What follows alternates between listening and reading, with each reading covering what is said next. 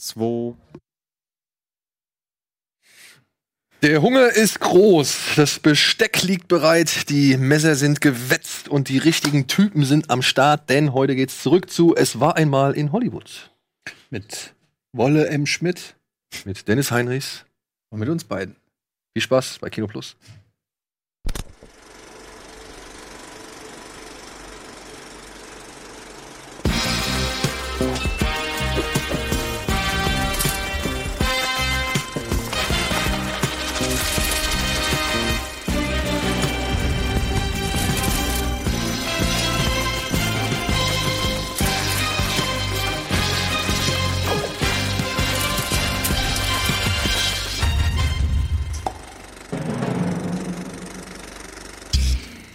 Hallihallo da draußen. Herzlich willkommen zu einer weiteren Ausgabe Kino Plus. Heute mit Wolfgang M. Schmidt, mit Dennis Heinrichs, Etienne Gade und meiner Wenigkeit Daniel Schröckert. Guten Tag. Hallo Lösen- Leute. Lösen wir heute das Hallo. Geheimnis, wofür das M steht. Nein. Gut. Aber schön, dass du auch wieder da bist. Ich habe dich fast nach der Gino-Transformation gar nicht mehr erkannt. Aber Das, das hast du verfolgt? ja, ich muss sagen, leider äh, bildet sich schon alles wieder ein bisschen zurück. Ich muss jetzt direkt äh, wieder weitermachen. Aber ähm, schön, dass du es verfolgt hast. natürlich. Ich habe natürlich auch wieder seitdem alles äh, verfolgt, was du äh, veröffentlicht hast. Und ähm, nicht nur du, nicht nur die Sachen zum Thema Film. Du hast ja generell äh, zu vielem eine Meinung. Ja. Und aber auch gerade ähm, zu Once Upon a Time habe ich deine Filmanalyse auch wieder geguckt. Ja. Und da müssen wir drüber reden, Wolfgang, heute. Machen wir bestimmt heute noch. Ja. Ja, Ja. machen wir. Wir reden aber außerdem über die Kinostarts der nächsten Woche, denn nächste Woche ist Games Convention. genau Games Convention und deswegen haben wir keine Ausgabe, deswegen greifen wir einfach mal noch eine Woche voraus. Machen wir nichts von da? Nicht, dass ich wüsste. Okay. Hat mir keiner erzählt. Ja, dann machen wir nichts. Dann machen wir nichts. Okay. Deswegen äh, arbeiten wir ein bisschen vor und versuchen ein paar Tipps für die nächste Woche zu geben. Und ansonsten, ja, versuchen wir natürlich so breit und ausführlich und so deta detailliert wie möglich über Once Upon a Time in Hollywood zu sprechen. Aber das versuchen wir halt ein bisschen nach hinten zu schieben, denn wir werden auch einen, ja, wir werden auch schon einen Spoiler-Bereich betreten. Also wir Mhm. werden schon ein bisschen mehr ins Detail gehen, glaube ich. Das, das muss sein. Das ist notwendig. Ich glaube, ich kann nicht zwei Wochen warten, um alles zurückzuhalten und dann irgendwie darüber zu Ja. sprechen. Hm, Deswegen aber das schieben wir alles so weit wie es geht nach hinten. Und deswegen ohne weitere Umschweife, Freunde, was habt ihr zuletzt gesehen? Ich habe zuletzt, und zwar gestern, Wall Street mir noch einmal angesehen. Michael Douglas. Ja, von Oliver Stone. Und ich, also ich habe ihn mir angesehen, äh, weil ich mich ja nicht nur mit Filmen beschäftige, sondern jetzt auch noch einen Wirtschaftspodcast habe. Wohlstand für alle heißt er. Und äh, aber auch, ich werde auch gefilmt, also äh, mit mit Ole Nimon zusammen bei YouTube. Und ich habe mir gedacht, ich schaue mir jetzt, wo der Wirtschaftspodcast beginnt, auch noch mal ganz viele Börsenfilme an und habe mir Wall Street angesehen. Und ja, es ist ja erstaunlich, dass Oliver Stone tatsächlich glaubte, er würde da einen kritischen Film über den Finanzkapitalismus machen. Aber in Wahrheit war das ja ein Vorbild dann für eine ganze Generation. Ich will so werden wie Michael Douglas.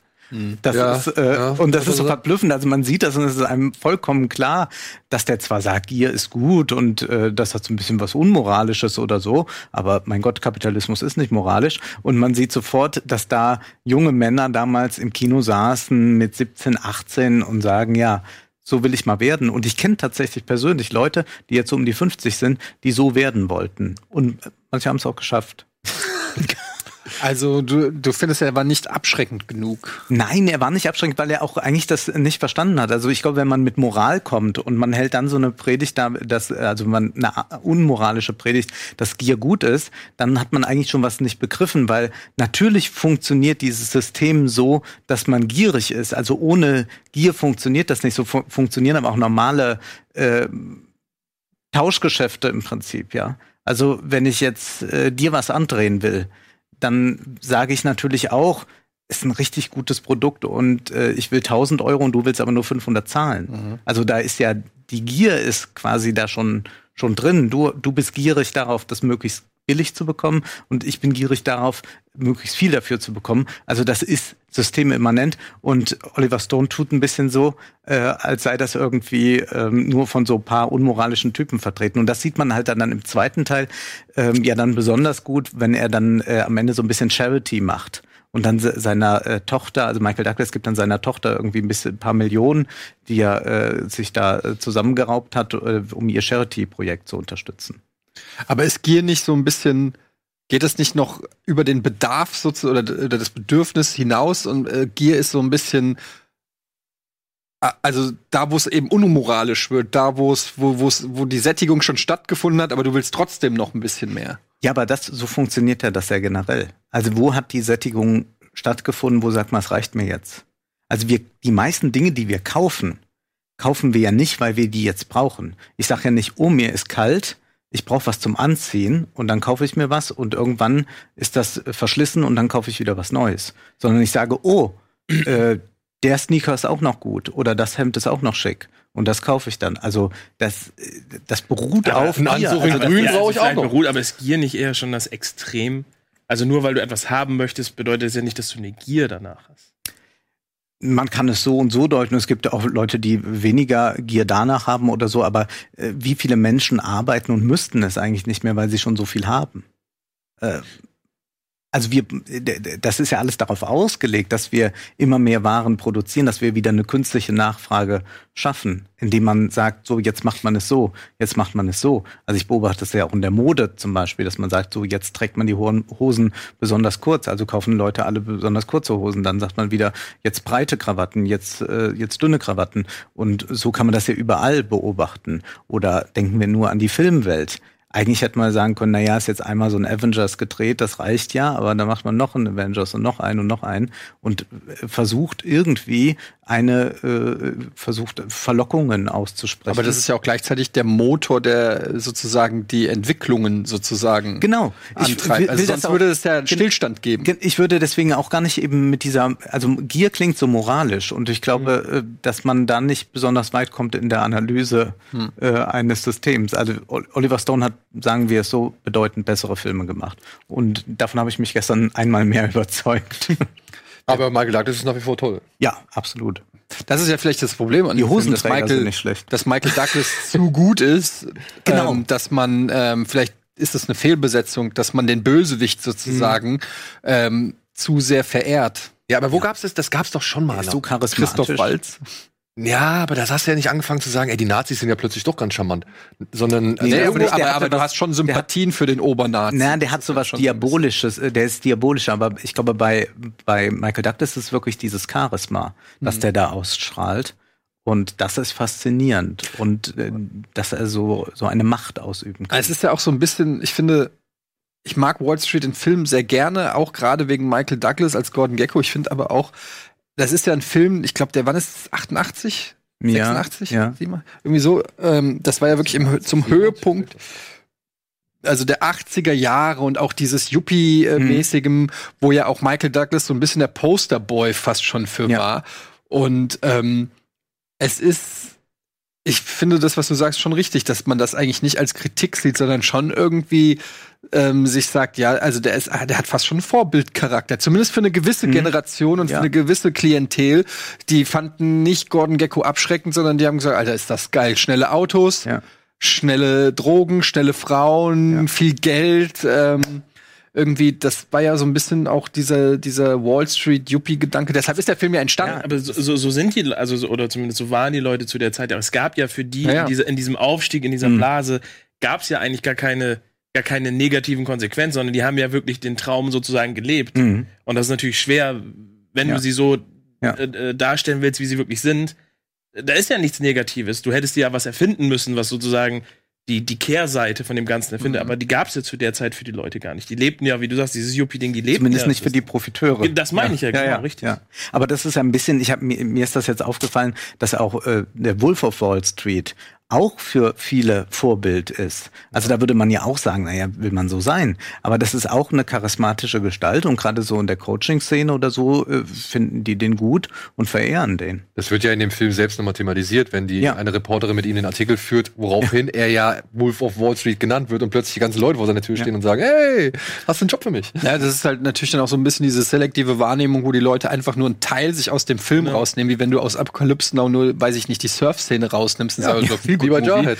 Ja. genau. Also du kannst dir halt ja, oder gutes Beispiel ist auch immer Full Metal Jacket, wo jeder sagt, ah, wie geil ist denn die Drill Sergeant Szene und der zweite Teil, den wird, der wird gar nicht mehr zum Film so dazugezählt. Also es ist natürlich so ein bisschen, dass die Leute sich aus den Filmen das rausnehmen, was ihnen gefällt und dadurch mehr oder weniger die gesamte Botschaft torpedieren. Starship Troopers Mhm. zum Beispiel war auch vielleicht ist auch vielleicht Ja. auch so ein Ding, ne, wo halt dann die Oberfläche ein bisschen zu matschig, ein bisschen zu gewaltverherrlichen vielleicht auch war und man gar nicht gemerkt hat, worum es da eigentlich ging. Da gibt's doch einiges, also immer wo irgendwie so, so, so Fehlleitungen. Was, was aber auch interessant, also Jarhead ist natürlich ein ganz großartiger Film deshalb. Also ich saß damals in einem äh, Kino mit einem Publikum, das wirklich gejohlt hat. Das fand das ganz, ganz großartig. Also sie haben es überhaupt nicht als Antikriegsfilm wahrgenommen. Es war ganz äh, verrückt, da drin zu sitzen. Ja, da kommen wir gleich nochmal drauf zu sprechen, wenn wir über Time in Hollywood reden. Die man so, ja. Ich will kurz weitergehen, Dennis. Ich habe äh, Mandy endlich gesehen. Mandy Ja. mit Nicolas Cage. Sozusagen die, ein, ein Tag im Leben von Nicolas Cage. vermutlich.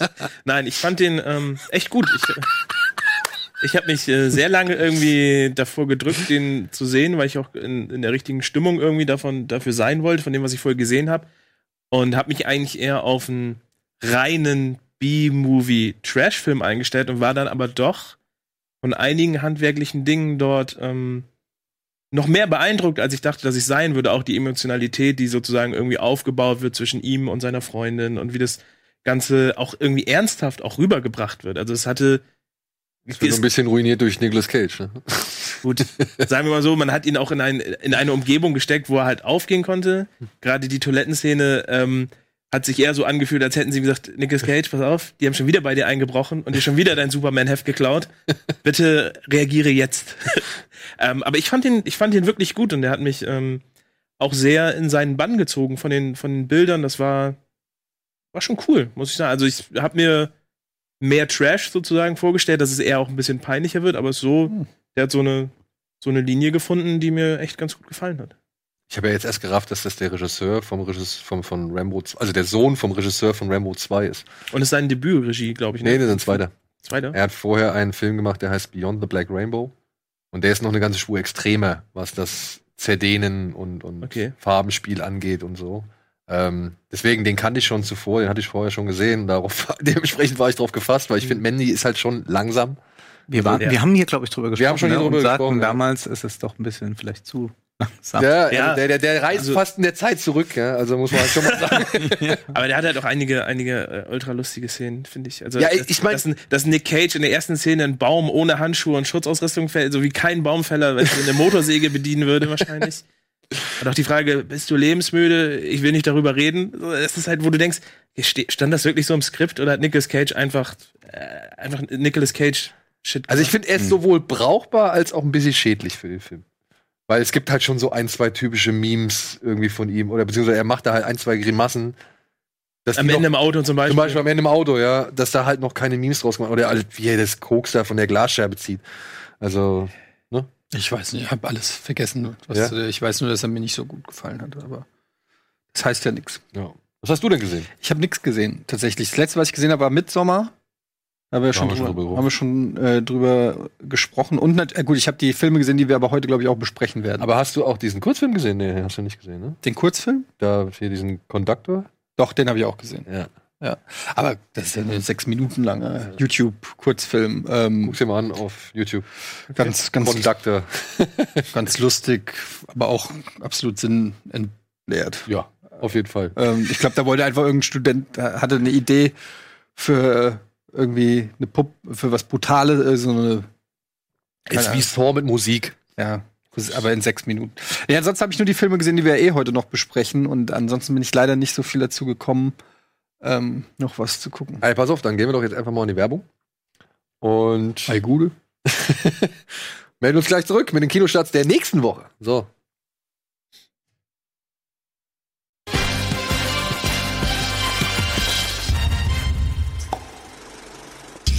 Einen schönen guten Tag, willkommen zurück zur aktuellen Ausgabe Kino Plus mit Wolfgang, Dennis, Etienne und mir. Und ja, du hast jetzt aber eben noch mal einen Knaller in der Pause gebracht, Nee, ich hab- Wolfgang in Verzug geraten ist.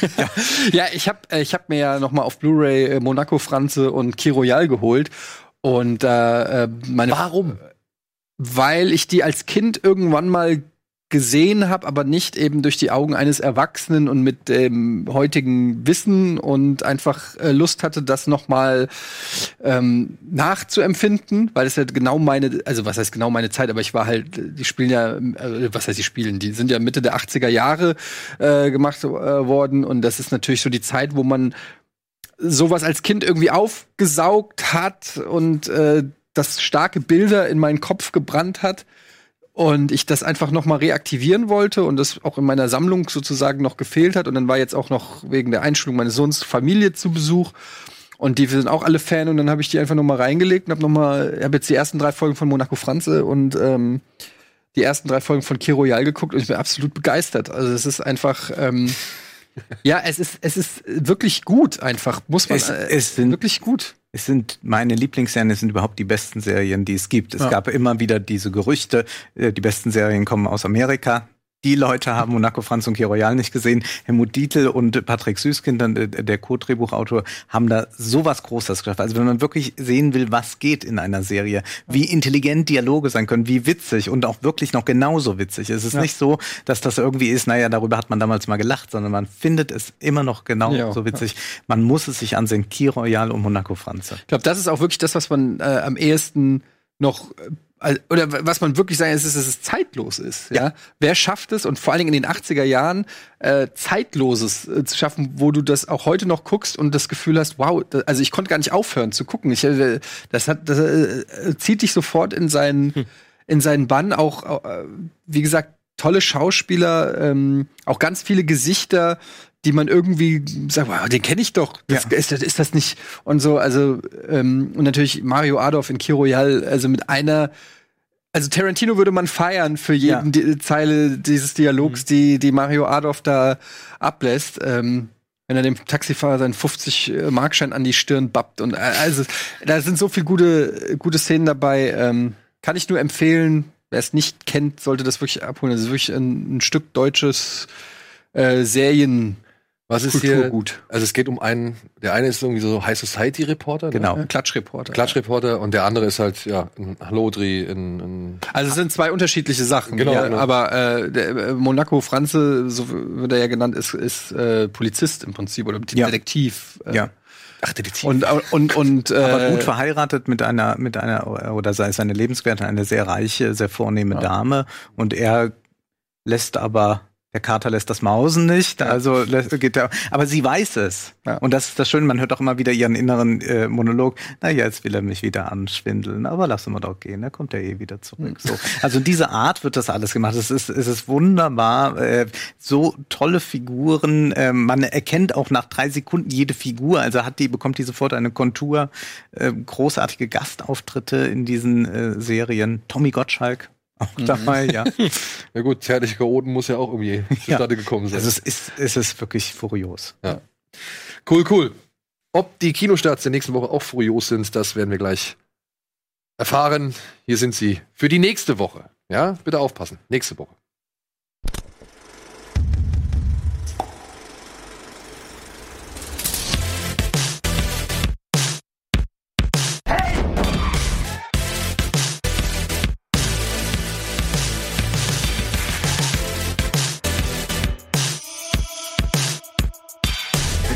Laufbursche werden für die Kerle? Einer von denen werden?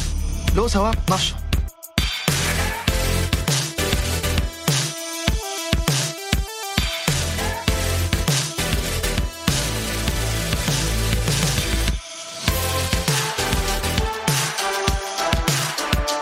Wenn ihr euch benehmt und vor allem, wenn ihr euch von den Strian und diesen Verrätern fernhaltet, dann könnt ihr absagen.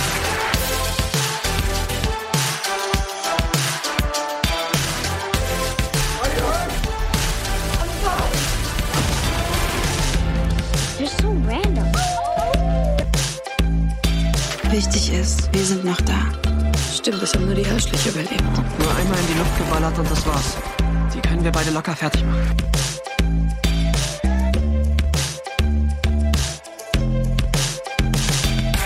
To girls at a party. Do you know what that means? German.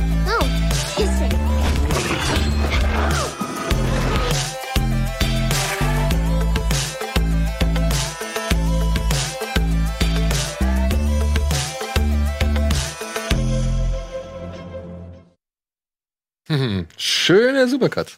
So, womit fangen wir denn mal an? Wohlfühlkino, ich glaube, das hat noch keiner von euch gesehen. Blinded by the Light aus England ist von der Reg- Regisseurin, die auch schon Kick It Like Beckham gemacht hat, falls ihr den kennt. Hier geht es um einen jungen pakistanischen, ja, es ist halt eine Coming-of-Age-Geschichte, also eine britische Wohlfühl-Coming-of-Age-Geschichte, wie sie eigentlich im Buche steht. Äh, es geht hier um einen jungen Pakistani in den 80er Jahren, der in seiner kleinen Vorstadt lebt, äh, die geprägt ist halt, also seine Schule ist geprägt von den Patch Up Boys und den Bananarama Girls und hier sein bester Kumpel ebenfalls auch so ein eher Pop-Typ. Die Eltern haben ganz andere Pläne für ihn, aber irgendwann eines Tages kommt ein pakistanischer Mitschüler zu ihm und sagt, Alter, hier, hör dir mal die beiden Alben von Bruce Springsteen an.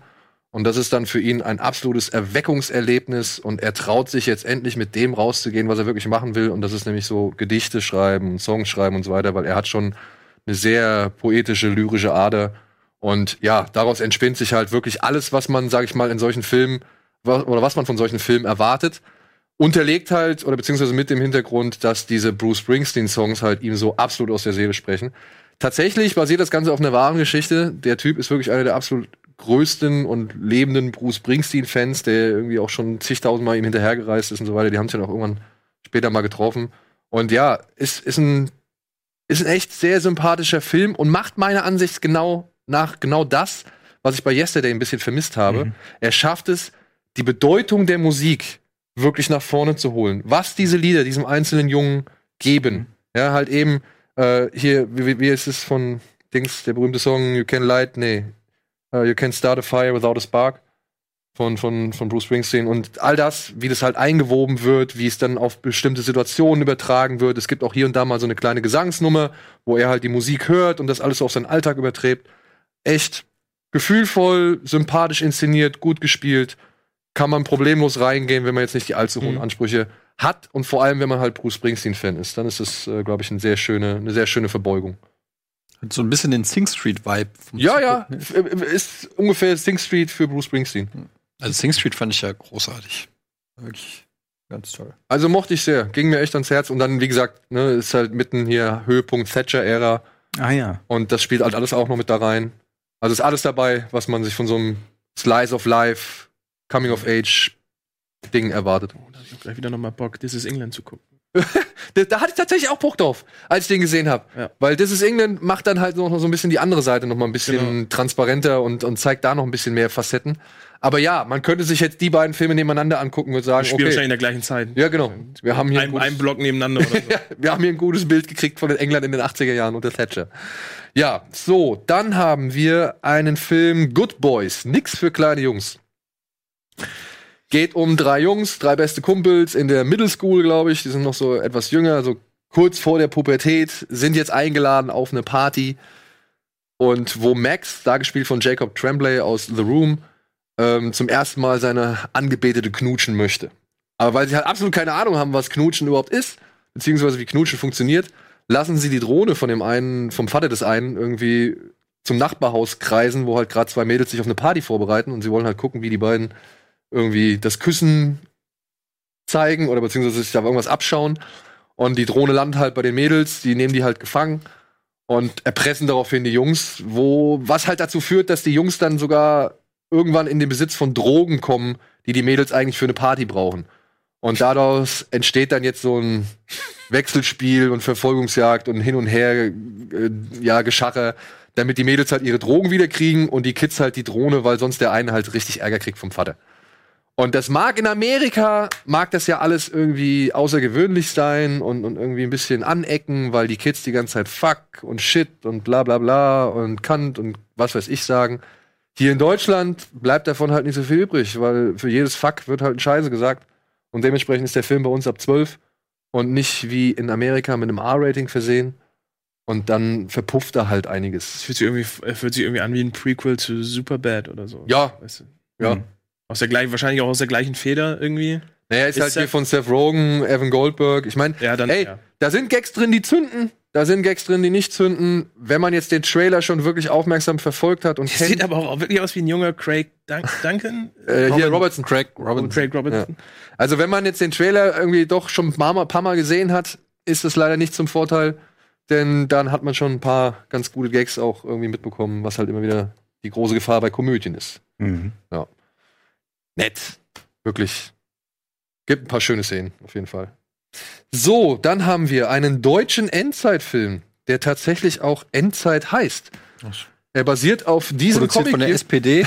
Kleiner Scherz. Ich will hier keine politische Note mit rein. Nein. Nein. Gerade jetzt, wo sie sich so verjüngt mit Gesine Schwan und Ja, Stegner. genau. kommt, kommt zu uns. Ja, Sehr er gut. basiert hier auf diesem, äh, dieser Graphic Novel oder diesem Comic von Olivia, Oliv, nee, Olivia Vivek. Ich hoffe, ich habe das richtig ausgesprochen. Und hier handelt es davon, dass ja ganz Deutschland ist vernichtet. Es gibt nur noch zwei deutsche Städte, in denen menschlichen, menschliches Leben existiert. Weimar und Jena, glaube ich. Immerhin. Jena und, Jena und. Weimar. Könnte, könnte schlimmer kommen. Und ähm, in der einen Stadt, ich weiß nicht mehr genau, welche von beiden, in der einen Stadt wird halt an einem Heilmittel geforscht und die andere Stadt versucht eigentlich nur zu überleben.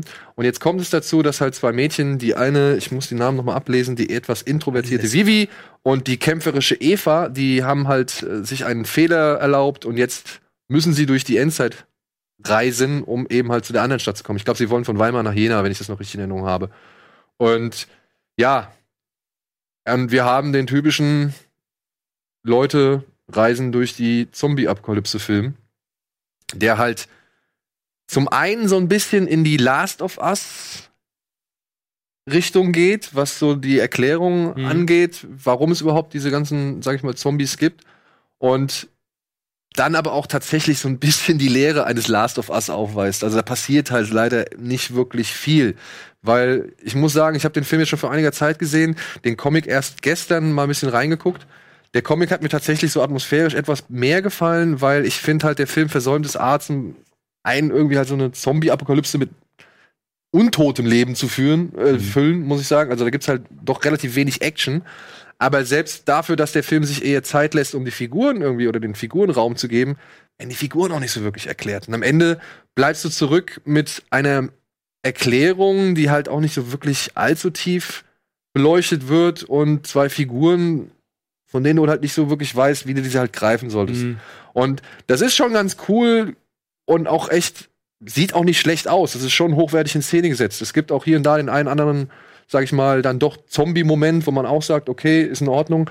Aber alles in allem muss man sagen, ja, im Zombie-Westen nichts Neues. Ne? Also, Aber es ist äh, erstmal schön, dass sowas aus deutscher Hand ja, mal, mal angegangen wird. Aber ich hoffe, hab der Film findet auch sein Publikum. Ja, In den, in den ersten Szenen vom Trailer habe ich mir tatsächlich eher noch gewünscht, dass es, dass, dass es gar keine Zombies gibt, sondern dass man so diese postapokalyptische Welt einfach mal Mhm. in Deutschland irgendwie zur Hand nimmt und mal auf diesen stereotypischen Genre-Kram verzichtet. Aber ja ist, ist natürlich auch ein sehr, sehr dankbares, sehr dankbares Feld mittlerweile, was du irgendwie filmisch praktisch umsetzen kannst. Und wie gesagt, dafür, dass es, dass es scheinbar ähm, irgendwie in Deutschland möglich war, so einen Film zu machen, ist es, finde ich dann wahrscheinlich in Ordnung erstmal, ne? Gibt's eine ökologische Botschaft? Ja, gibt Ah, ja. so gesehen. Also, ich will da jetzt auch nicht zu sehr ins Detail gehen, aber der hat schon, also der spielt schon sehr viel mit Naturphilosophie Ja. und so Ja. weiter, ja. Das finde ich auch nicht verkehrt.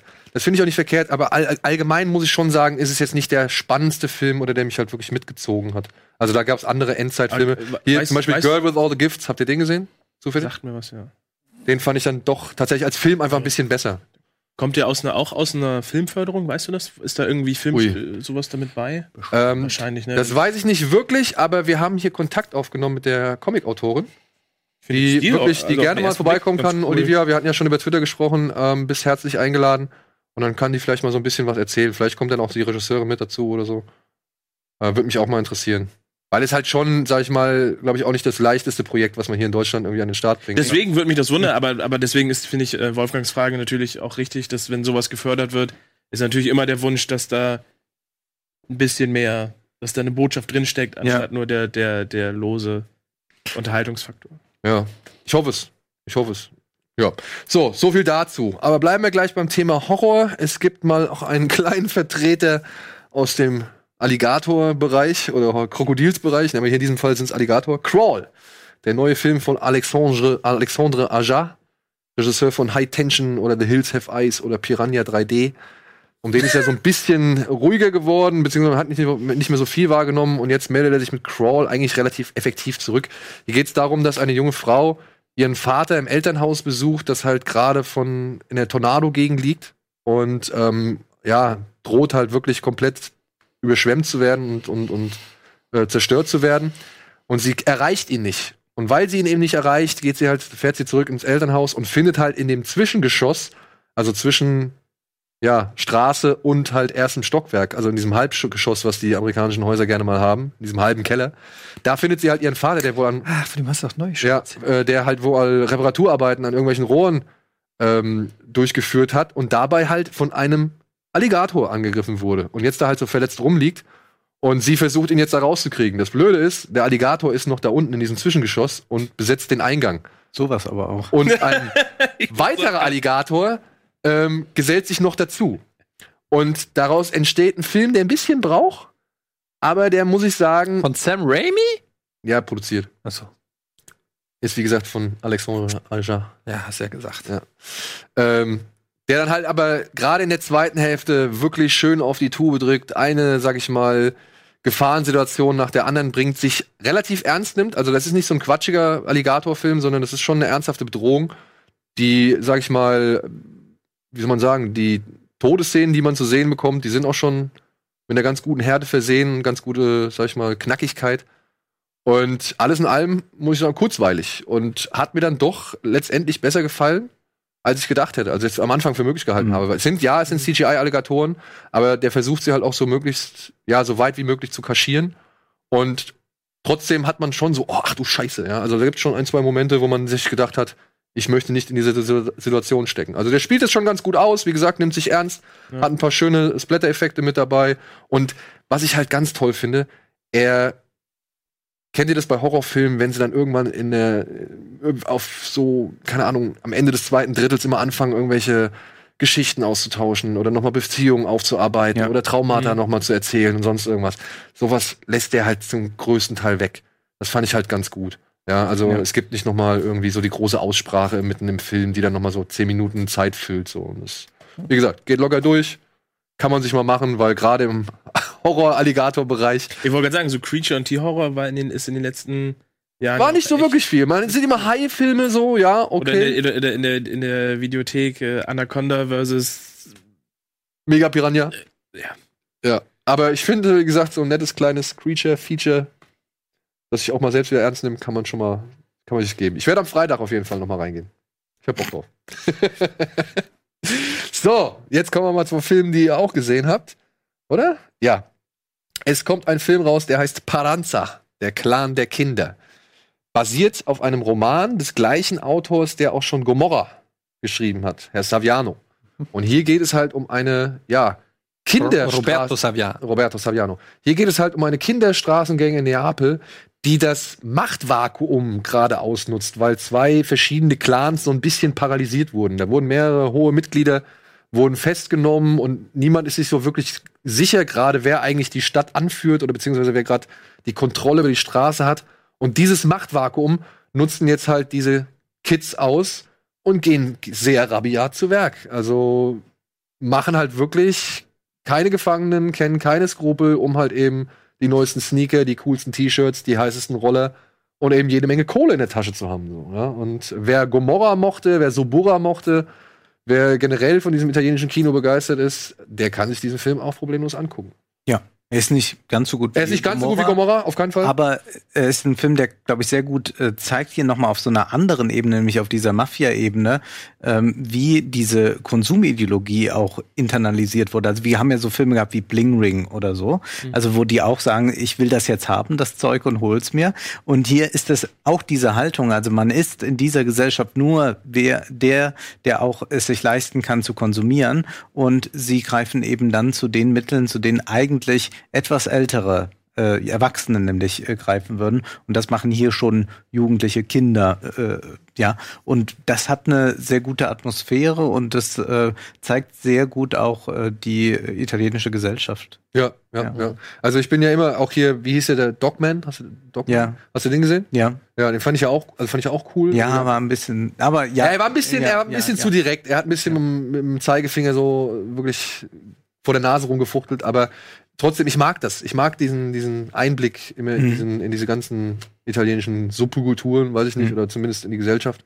Und äh, kann ich auf jeden Fall empfehlen. Paranza Clan der Kinder. Kein leichter Film, aber auf jeden Fall ein ganz guter Film. So, dann haben wir noch I Am Mother. Ein Film, der in Amerika auf Netflix rausgekommen ist, der hierzulande aber jetzt ins Kino kommt. Und er handelt von einem jungen Mädchen, die im ganzen Film nur über Tochter genannt wird, wenn ich das richtig in Erinnerung habe. Mhm. Und die wächst in einer unterirdischen, wie soll man sagen, Station. Zuchtanstalt, Station an. Es ist wohl an der Oberfläche kein menschliches Leben mehr existent. Und hier wird sie, dieses Mädchen von einer, ja, von einem Roboter, den sie halt nur Mutter nennt, herangezogen. Und soll eines Tages selbst einmal die ganzen Embryonen, die in dieser Station eingelagert sind, ja, zu Menschen werden lassen. Und kriegt deswegen Ethikkurse. Und die ganze Situation gerät ein bisschen ins Wanken, als plötzlich eine weitere Frau vor der Tür steht und um Hilfe bittet und beziehungsweise um Einlass bittet. Und mehr sollte man, glaube ich, auch nicht erzählen zu diesem Mhm. Zeitpunkt. ne? Ja. Ja. Und daraus entsteht ein Film, der meiner Ansicht nach als Black Mirror-Folge etwas besser aufgehoben wäre, der etwas zu lang ist und der eigentlich tatsächlich, ja, man muss es leider sagen, ja, doch eher zu Netflix gehört als ins Kino. Ja, Obwohl der gut gemacht ist. Ja, der hat ja. tolle Bilder, der hat tolle Darsteller, also die, die, die junge Darstellerin, deren Namen ich leider vergessen habe, die macht es echt gut. Und auch die Maschine, dieser Roboter. Clara Rugard. Ja. Diese 45 45 Minuten wären gut gewesen. fünf, ja, bis eine Stunde, hätte 100 ich vielleicht gesagt. 105 oder 115, wie es jetzt sind, sind auf jeden Fall zu, Zu viel. Und das liegt daran, dass der Film ein ganz tolles Szenario hat.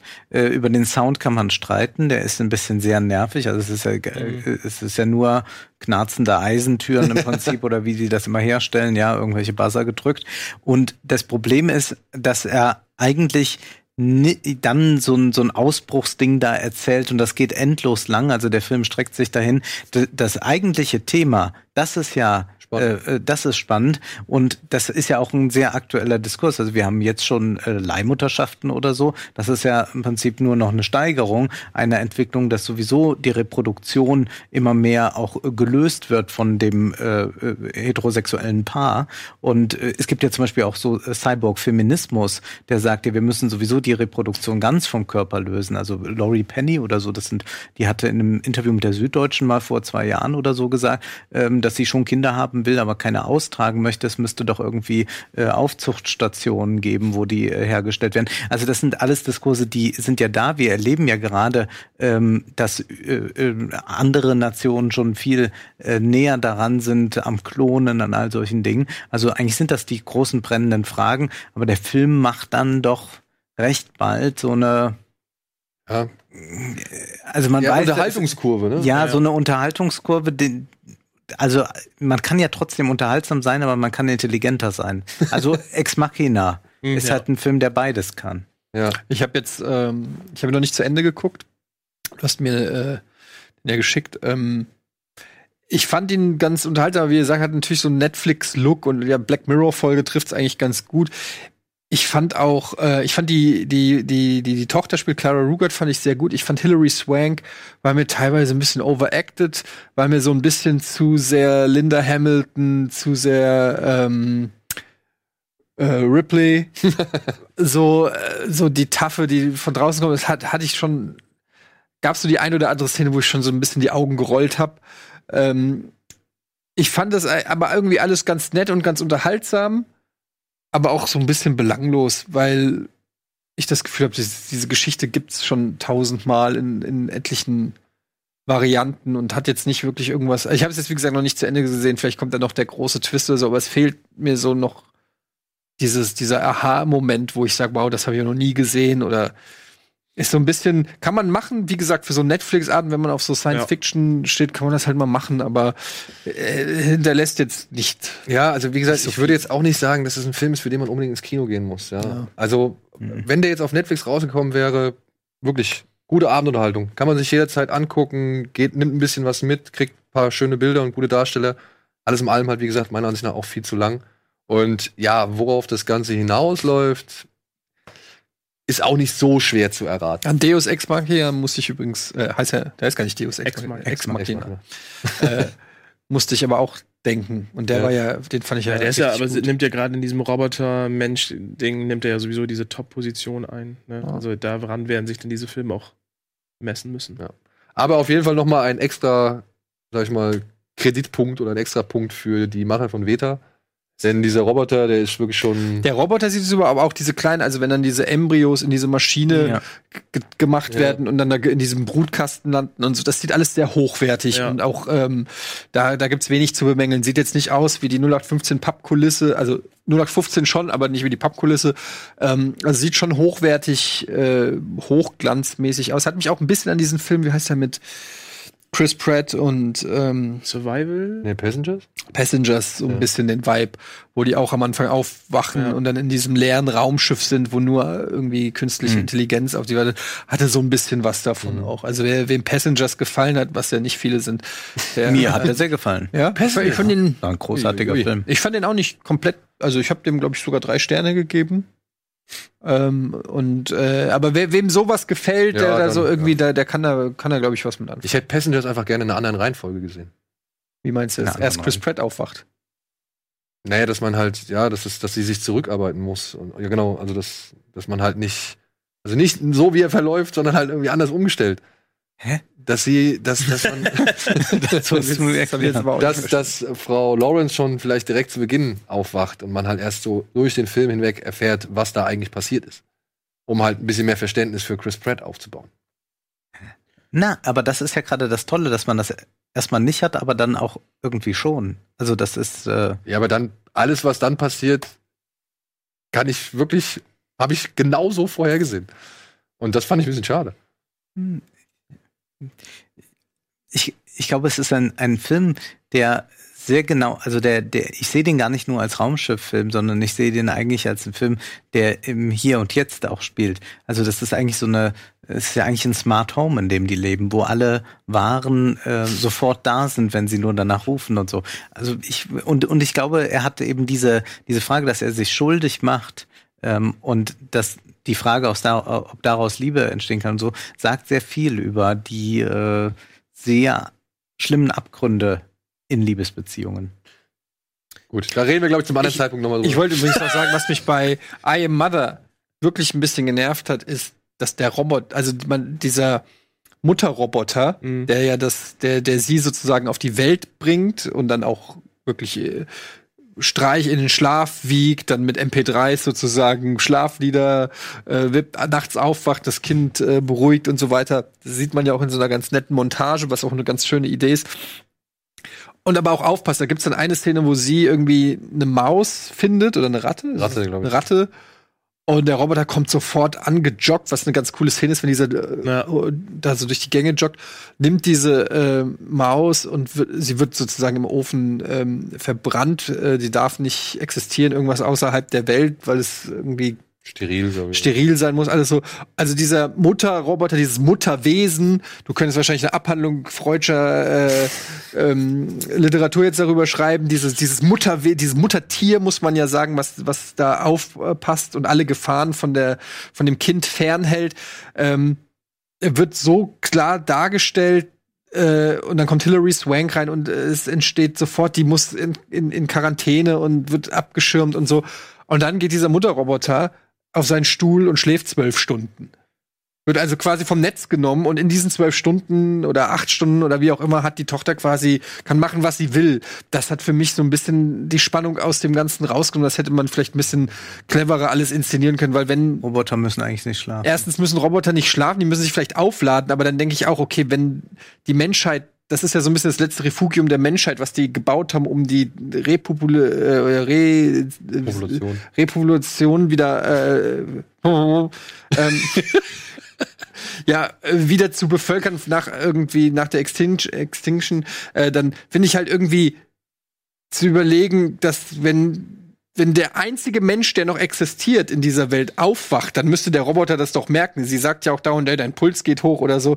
Aber da, nee, die macht da nachts irgendwie, schraubt die rum, bricht alles auf, äh, äh, findet irgendwie Sachen raus und der Roboter, Auch dann flüstern die immer, das ist ja überhaupt Ja. so was. Also warum eigentlich muss jetzt in allen Filmen immer nur so geraunt werden? Also wirklich wie im ASMR-Video. Also was soll das? Kann man, wird dann überhaupt nicht mehr normal in Filmen gesprochen? Vor allem, was ich auch Ja, nicht so das- ganz ist verstehe. das- ist das aber wer, vorbei? wer flüstert? Alle flüstern, die in alle reden.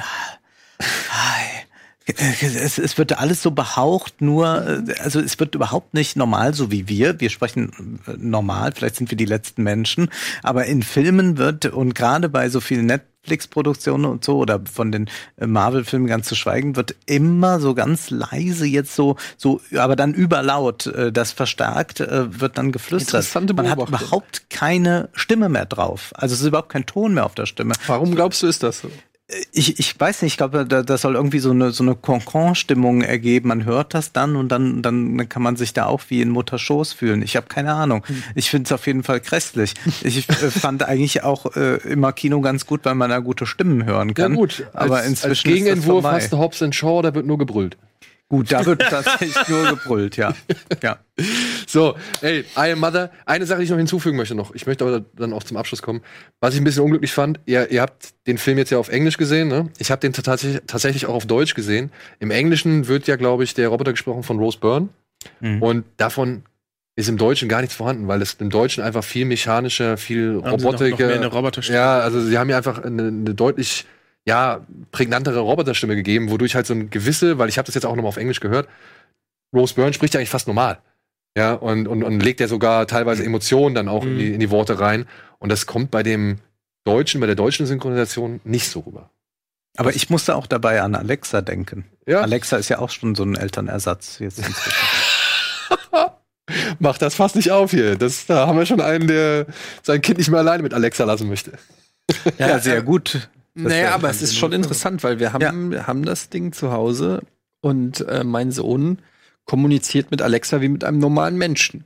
Und Genau. ich, so lustig ich das finde, ist das schon auch ein bisschen crazy. Ja, weil das ist die Vorstufe zu I Am Mother. Ja, weil äh, er, er dann, wenn er sein Hörspiel hören will und Alexa das nicht versteht, dann wirklich ihr erklärt, ach Alexa, aber so habe ich es doch gar nicht gemeint. Also er redet dich, das ist nicht nur ein Gebrauchsgegenstand, der einfach Play und Stopp hat, sondern für ihn ist das ein Gerät mit einer Persönlichkeit. Spielkamerad.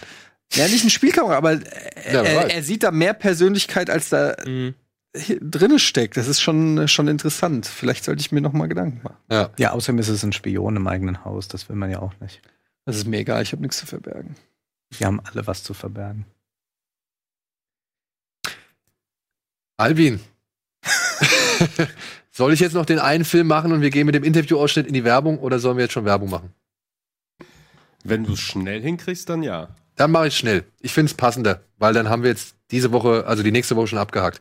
Es kommt noch ein Film raus und da sage ich direkt schnell, das ist ein Film, wie er fast heutzutage nicht mehr entsteht. Es ist eine Buddy-Action-Komödie, die tatsächlich einige gute Gags aufweist und tatsächlich auch richtig hart teilweise ist. Sie heißt Stube, ist äh, gespielt von Dave Bautista und, und sag mal, Bautista, Batista, ich, ich Batista. Batista. Und Kumal Nanjani. Kumal Nanjani spielt einen frustrierten Sportgeschäftsmitarbeiter, der nebenbei halt auch noch Uber-Fahrer ist und halt alles tut, um Fünf-Sterne-Wertungen zu bekommen. Also auch Schokolade aus Norwegen und Wasser und sonst irgendwas anbietet und 15 Millionen Tracks auf seinem iPod hat, die die Leute dann hören können und so weiter. Und der ist halt, wie gesagt, ein bisschen unzufrieden mit seinem Leben und gerät dann ausgerechnet an Vic, einen knallharten Polizisten, der allerdings gerade eine Augenoperation hinter sich hat und deswegen kein Auto fahren kann. Aber Vic hat jetzt halt einen knallheißen Tipp bekommen, wie er endlich den Gangster zur Strecke bringen kann, den er schon seit Jahren verfolgt. Hier gespielt von Iko Uweis, dem Hauptdarsteller aus The Raid. Und jetzt ruft er halt aufgrund, weil ihm seine Tochter die App installiert hat auf dem Handy, ruft er halt einen Uber herbei, um eben zu diesem Treffpunkt zu kommen, zu dem er muss. Und gerät somit in Stu, äh, mit, mit Stu in Kontakt. Und der Rest ist eigentlich genau das, was man jetzt erwarten kann. Viele Gags, zwei unterschiedliche Typen, die erkennen müssen, dass der eine vielleicht doch nicht so Unrecht hat und der andere auch nicht so Unrecht hat und die halt so ein bisschen ihre Welt und ihre Persönlichkeit anpassen müssen. Und dazwischen gibt's halt gut aufs Maul oder eben ein paar richtig schöne, brutale Schießereien. Und fertig ist ein, ja, Actionfilm oder Buddy-Actionfilm, wie er heutzutage nicht mehr so richtig möglich scheint, weil er halt tatsächlich doch etwas härter ist, auch nicht so politisch ganz korrekt und irgendwie so ein bisschen wie aus der Anfangs 2000er Zeit und Mhm. Ende 90er Zeit fühlt, als sowas noch relativ häufig rauskam. Also so Last Boy Scout ungefähr in jetzt auf, auf aktuelle Befindlichkeiten angepasst und natürlich nicht ganz so hart. Aber ja, sowas in sowas in der Richtung könnte man Doch, denken. das klingt doch ganz vernünftig. Es, du, es ist ein also netter, kleiner, charmanter Film, wenn man halt irgendwie Bock hat. Ich glaube nicht, dass es ein Kritikerliebling ist, aber ich denke, die meisten Leute, die da so reingehen, zum Weggucken für so, Unterhaltung. genau, so zum Weggucken, du gehst ins Kino, kommst mit dem Grinsen wieder raus und hast einen guten Abend gehabt. So. Und Uber ist der Hauptsponsor, oder? Ja, das ist, ähm, es geht. Also Uber wird schon öfter mal thematisiert, beziehungsweise auch die Funktion von Uber werden. Wenn der Film heißt Stuber. Genau, weil er heißt Stu und fährt Uber. Und wird halt von seinem Chef im, im Sportgeschäft, wird er halt immer Das Stuber ist schon, stell dir mal vor, es gibt einen Film, der heißt Stikea. Oder Steckdonalds. ja, aber ist ja schon ein bisschen Ja, wenn komisch. Stefan bei McDonalds arbeitet. oder? Ja, Stefan bei McDonalds, Steckdonalds. Ja, aber das ist halt Aber ich gucke mir trotzdem an. in Aber ich habe eine Amerika. Alexa zu Hause. Ja. Ich bin. Es ist ja halt immer so, dass in Amerika kaum noch Taxen unterwegs sind, sondern halt alle Uber fahren. Ich fahre ja noch Taxi. Oh, Ja, In Amerika wirst du aber. Schwierigkeiten kriegen, ein Taxi zu kriegen. Wobei Lyft äh, fahren auch viele Lyft. Ja, siehst du, aber das ist ja genau das im Prinzip das gleiche, oder? Auch in New York. Aber Keine Uber geht's Taxi- gerade nicht so gut. Keine Taxen. Ne? Äh, nee, diese Plattform funktioniert, also, also sollte man vorsichtig sein. Wir haben sie ja hier nicht, also dementsprechend. Nee, aber niemand sollte vorsichtig sein, wenn man da investieren will, meine ich. Ach so. Ach so. Sollte man Ist das in, ist das in deinem Wirtschafts-Vlog? noch nicht, aber ich will es mal aufgreifen, Ja. dass, äh, warum die diese Art von Plattformen nicht äh, wachsen können, im Gegensatz zu anderen Plattformen. Also, wenn du ein paar Investitionstipps hast, kannst du gerne. So ist der Podcast nicht ganz angelegt, aber ich kann ja vielleicht mal sagen, was du nicht machen sollst. Das können wir gleich in der Pause besprechen. Ähm, wir haben uns anlässlich Stube mit Rick Kevenien getroffen. Der synchronisiert nämlich Kummel Nanjani. Und hatten ein sehr nettes, unterhaltsames Gespräch von knapp zwei Stunden Länge. Das werdet ihr nächste Woche, werden wir das anstelle von Kino Plus hochladen. Das wird dann auch noch mal am Sonntag der Gamescom, also am Gamescom Sonntag sogar noch mal live ausgestrahlt. Hier haben wir noch einen kleinen Ausschnitt, danach gehen wir in die Werbung und dann melden wir uns mit den Kinostarts der aktuellen Woche zurück. Bis gleich. Und ich guck den an und, und, und denkst dir, nee, Rick, es ist nicht Bud Spencer, es ist einfach dein Onkel, es ist dein Onkel, es ist nicht Bud Spencer, es ist nicht Bud Spencer.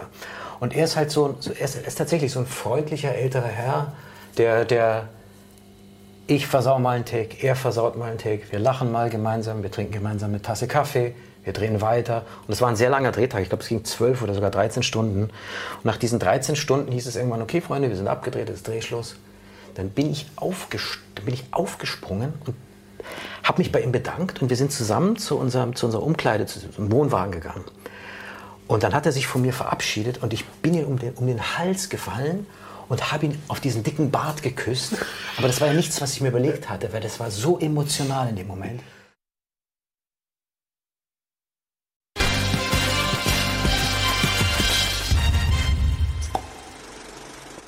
Einen schönen guten Tag, herzlich willkommen zurück zur aktuellen Ausgabe Kino Plus mit Dennis, Wolfgang, Etienne und mir. Und ohne weitere Umstände geht es in die Kinostarts der aktuellen dieser Woche.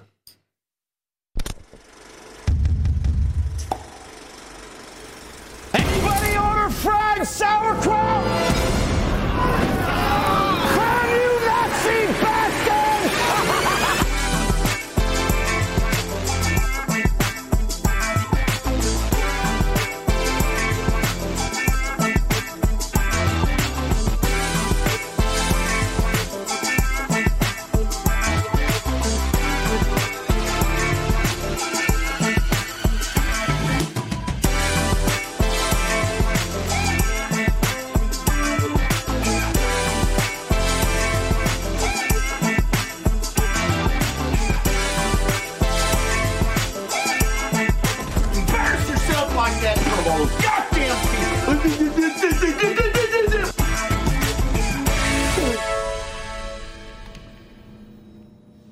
People. Line. Ja, so. Haken wir mal das ab, was, glaube ich, keiner von euch außer mir gesehen hat. Toy Story 4. Oder? Hat, hat keiner von euch gesehen? Ne? noch nicht. Noch nicht. Ähm, Toy Story 4, worum geht's? Wir wissen ja, nach Teil 3 wurden die Spielzeuge von Andy an ein kleines Mädchen weitergegeben, namens, heißt sie Bonnie? Ja. Ja, Bonnie. Und Bonnie ist jetzt in die Vorschule gekommen und ist da auch nicht so ganz glücklich, aber rettet sich den Tag beziehungsweise den Einstieg in die Vorschule, indem sie aus einem Göffel ein Spielzeug baut, das sie Forky nennt. Und Forky wird jetzt halt in die Gruppe von Woody, äh, Buzz, Rex, dem Dackel und Kartoffelkopf und so weiter eingeführt. Aber ist halt die ganze Zeit der Überzeugung, er ist Müll. und möchte sich auch jedes Mal, wenn er einen Mülleimer sieht oder sonst irgendwas, in den Müll stürzen. Also suizidäre, äh, suizidäre Gedanken. Fast schon. Und jetzt ist es so, dass die Familie von Bonnie dann einen Ausflug startet, um die Kleine auf andere Gedanken zu bringen. Und bei diesem Ausflug, ja, macht Forky oder startet Forky wieder einen weiteren Selbstmord oder eben Fluchtversuch. Und deswegen macht sich Woody jetzt auf die Suche, um eben Forky zu finden, weil er weiß, wie viel er dem kleinen Mädchen bedeutet. Und das kann man jetzt natürlich als Kopie des ersten und zweiten Teils jetzt wieder ansehen, dass wieder ein Spielzeug irgendwie verschwunden oder verloren gegangen ist, das gerettet werden muss. Dem ist auch so, das ist vielleicht so einer der Kritikpunkte, die man äußern kann, aber ansonsten habe ich da nicht mehr viel auszusetzen. Es ist ein Film, den ich nicht unbedingt gebraucht habe. Also da war ich, ich war jetzt nicht irgendwie heiß auf einen vierten Toy Story Film. Aber jetzt gibt es ihn und man muss sagen, nach neun Jahren und drei schon bisher echt tollen Filmen haben die es nochmal geschafft, eine wirklich herzliche Geschichte zu erzählen, mit ziemlich viel Gags, mit ziemlich viel weitergedachten Entwicklungen, technisch auch nochmal eine ganze Spur, eine ganze Ecke besser als vorher. Und einfach ein Film, den du am Ende mit einem lachenden und einem weinenden Auge verlässt und dir denkst, ey, das kann sowohl ein schöner Abschluss als auch der Start für was Neues sein. Also das ist ganz erstaunlich, was die Pixar-Macher hier wieder geschafft haben, obwohl es tatsächlich nicht mal die gleichen Leute, also nicht mehr hier Andrew Stanton und John Lasseter sind, die hier, äh, sag ich mal, erste Position verantwortlich sind, sondern ein neuer ähm, Regisseur, der bisher irgendwie nur ähm, Second Unit oder beziehungsweise nur ein paar äh, Drehbuchsachen gemacht hat. Ich weiß den Namen jetzt leider nicht. Ähm, der hat, genau, Storyboards hat er gemacht und Autor von Alles steht Kopf war er auch. Josh Cooley heißt er. Und wie gesagt, obwohl ich diesen Film nicht gebraucht habe, war ich im Endeffekt echt wieder mal fasziniert davon, wie, wie leicht es offenbar Pixar fällt, gute Geschichten zu erzählen, die das Herz ergreifen, die aber auch, sag ich mal, aktuelle Strömungen aufgreifen. Zum Beispiel, indem sie halt weibliche Figuren in, den- in den Vordergrund rücken oder eben halt dann trotzdem noch jede Menge Gags zum Lachen bringen, eben durch diese beiden Figuren, die hier von Key and Peele gesprochen Mhm. werden, also Bunny und, und, und Chicken oder Küken oder was weiß ich, wie sie heißen. Also kann man problemlos reingehen. Ich freue mich sehr darauf. Ich glaube, Toy Story war der erste Animationsfilm, den ich gesehen habe. Sowieso wahrscheinlich auch einer der ersten wirklichen Animations. Na gut, der erste Kino-Animationsfilm. Ja, genau. Und ähm, der hat auf jeden Fall, Computer. die Serie hat bei mir auf jeden Fall einen sehr, sehr großen Platz im Herzen. Und ich sehe es eigentlich wie du, dass ich nach drei eigentlich, dass man auch mal so froh war, dass eine Serie zu Ende war, auf einer Note, wo man sagt, okay, wir verabschieden uns und das war so. Aber was ich bisher darüber gelesen habe, scheint es ja echt zu sein, dass die mit Toy Story einfach ein Händchen haben für, für Geschichten, Für was halt Geschichten. funktioniert. Und dann ist es auf jeden Fall cool. Ja. Man sollte halt nur nicht so darauf hoffen, dass man so viel von den alten Charakteren zu sehen bekommt. Also es sind einige. Aber das ist ja was Gutes, dass sie nicht die komplette Nostalgie-Schiene fahren. Ja, ja. was Also es sind doch einige alte Charaktere, die ziemlich in den Hintergrund geraten. Unter anderem ja Rex, der auch von Rick Remanigan gesprochen wird, und äh, Buzz Lightyear. Aber ja, Woody ist auf jeden Fall eine der zentralen Figuren nach wie vor. Und es gibt auch ein paar, paar Szenen, wo ich gesagt habe, ui, die sind schon ganz schön unheimlich. Also die allerjüngsten Kinder würde ich da jetzt nicht reinschicken. Ja, weil gerade in diesem, da gibt es so einen Antiquitätenladen und da sind so Porzellanpuppen. Sind schon ein bisschen unheimlich. Also, einen Fünfjährigen weiß ich noch nicht, ob ich dem das unbedingt zeigen möchte. Ja, du, kenn- du kennst ja meinen. Aber Andrew Stanton hat übrigens die Story geschrieben. Also Oh, das ist, ja, so gut. ist tatsächlich. Also, der, sie sind auch als Exe- Executive Producer Mhm. und so mit alle an Bord, aber hauptsächlich oder die Regie hat halt dieser. Beim ersten hat ja Steve Jobs auch mitproduziert. Ja. Ja, weil aber damals, ähm, ich glaube, Pixar zu Mhm, einfach genau. gehört, ne? Aber ähm, was mich schon so ein bisschen wundert, ist, dass Pixar dann so einen Unbekannten ranlässt. Normalerweise sind die da doch echt, sie wären ja fast treuhändisch äh, vergeben, die pixar Ja, aber der hat, wie gesagt, bei Autor, also der hat halt bei Alles steht Kopf mitgeschrieben zum Beispiel. Ne? Mhm. Also das ist schon jetzt nicht unbedingt eine, sag ich mal, allzu schlechte Referenz, mit der du dich da, sag ich mal, als Regisseur empfiehlst. Ja? Dementsprechend, und der macht es gut. Also wirklich, man könnte jetzt sagen, der ist von Andrew Stanton, man könnte jetzt aber auch sagen, okay, der ist von Josh Mhm. Cooley. Und du merkst jetzt nicht wirklich einen Unterschied, weil der Film nach wie vor gut bleibt. Ja. Und auch dazu haben wir einen kleinen Interviewausschnitt, nämlich Anke hat, Antje hat, äh, Ank? Antje hat äh, Buddy Herbig getroffen, der hier in Deutschland Woody spricht. Und da zeige ich noch mal einen kurzen Ausschnitt. Das volle Interview werdet ihr auch auf dem Kino Plus Kanal demnächst oder beziehungsweise vielleicht heute Abend sogar schon oder halt spätestens am Wochenende zu sehen kriegen. Bonnie hatte heute einen tollen Tag. Und wir machen einen Ausflug. Einen Ausflug? Endlich Urlaub. Und Bonnie hat einen neuen Freund aufgegabelt. Oder sagen wir besser, aufgegöffelt. Schon am ersten Tag ein neuer Freund. Nein, nein, Sekunde. Ihr neuer Freund ist ein Göffel. Ist das jetzt eine ältere Figur oder? Das bin ja gar nicht ich. Ich war so klein, dass diese, das war in so auf so einem Landkino und die, die Stühle, die waren aus Holz tatsächlich und es waren so Kippstühle und ich war, ich war zu leicht und ich bin immer so da, da runtergerutscht und ich habe dann immer nur die obere Hälfte von dem Film gesehen. Äh, Wenn mir damals jemand gesagt hätte, du in ein paar Jahren äh, wird es einen weiteren Toy Story Film geben, dann habe ich so, ja klar, warum nicht? Also wenn die Idee stimmt.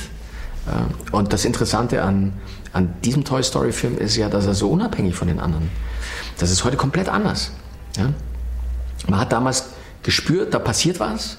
Äh, da wird es ganz, ganz viele Möglichkeiten in Zukunft geben für Filmemacher, ihre Vision da umzusetzen. So kam es ja dann auch. Also spätestens nach Jurassic Park war klar, äh, du kommst an dieser Technik nicht mehr vorbei. Und wenn du dir die Filme heute anschaust, das ist einfach also faszinierend, in, in was alles geht, was möglich ist und, und wie gern man da auch zuguckt, ne? wie, wie, wie toll und detailverliebt das alles gemacht ist. Ja.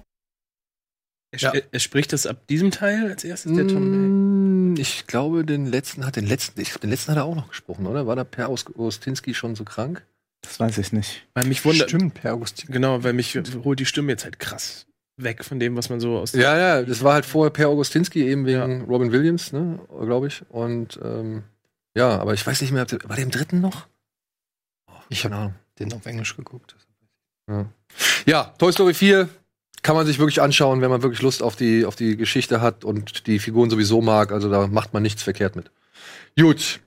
Ein Film, der deutlich polarisierender ist und der vielleicht äh, auch das eine oder andere Gemüt schon erhitzt hat. Der startet diese Woche nur limiti- limitiert, denn er kommt demnächst auch schon auf DVD und Blu-ray raus. Er heißt Holiday und der deutsche Untertitel ist Sonne, Schmerz und Sinnlichkeit. Und Wolfgang, du hast diesen Film gesehen. Ich würde mal dir einfach die Zusammenfassung überlassen. Genau, es gibt keinen Inhalt, damit hätten wir eigentlich alles gesagt. Nein, es geht eben um äh, Reiche, die unglaublich geschmacklos sind.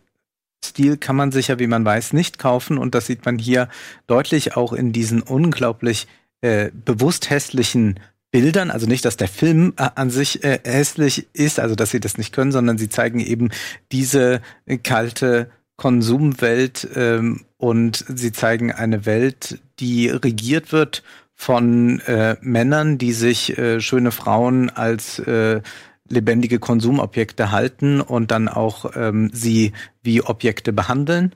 Und das ist ein Film, der das demaskieren will. Und hier kommt schon mein erster Einwand, dass ich glaube, dass man dafür vielleicht keinen Film braucht, zumindest braucht man es nicht so zu machen. Äh, ich weiß überhaupt nicht, warum ich mir das ansehen soll, wie eben da äh, ziemlich widerwärtige Kerle widerwärtige Dinge tun. Und es gibt jetzt keine große Handlung in der Sache. Es ist einfach, zeigt die Lehre dieser Menschen und es ist auch ein ziemlich leerer Film. Aber es ist kein irgendwie gehaltvoller Film über die Lehre, sondern er ist auch, ja, wie das so oft ist, man will einen Film über das banale Leben machen und dabei herauskommt ein banaler Film. Und das war so mein Problem damit. Ich musste gerade dran denken, was du gesagt hast, dass man das, äh, was, wie hast du es gesagt, man kann keine Klasse kann man nicht kaufen. Das erinnert mich an ein Zitat, ich möchte auch mal zitieren, von Jay-Z. Ja. Ähm, you, you can buy for school, but you can't buy class. Ähm, also du kannst für die Schule bezahlen, aber nicht für die Klasse.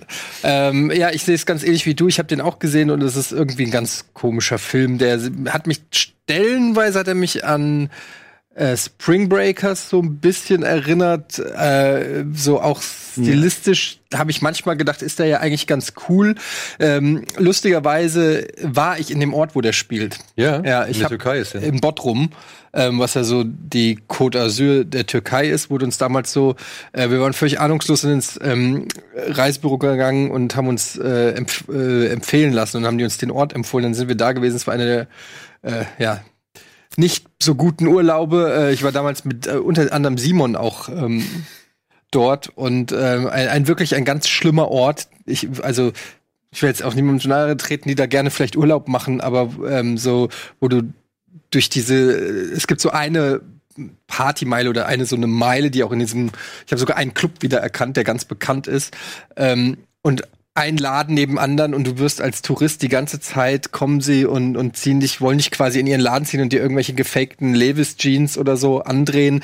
Äh, also wirklich in einer Penetranz, wie ich es noch nie erlebt habe. Und alles ist so auf so stellen wir uns vor, wie westliche Leute gerne ihr Geld ausgeben würden. So Mhm. wirkte es, aber dabei so artifiziell und ekelhaft, dass, äh, weiß ich nicht, der Ballermann dagegen schon fast wie Kultur wirkt. Also es war, ja wirklich, also es war wirklich, ähm, Aber es passt doch dann eigentlich zum Film. Frank. es passt zum Film, dass der in, in, in Bottrum spielt, aber ähm, irgendwie hat der Film ja trotzdem, finde ich, so überhaupt nichts zu sagen. Also ich wusste, am Ende war der Film zu Ende und ich habe so gedacht, so, ja, es gibt äh, reiche Menschen, die Drogen nehmen und denen alles scheißegal ist. Aber das habe ich halt auch schon vorher gewusst.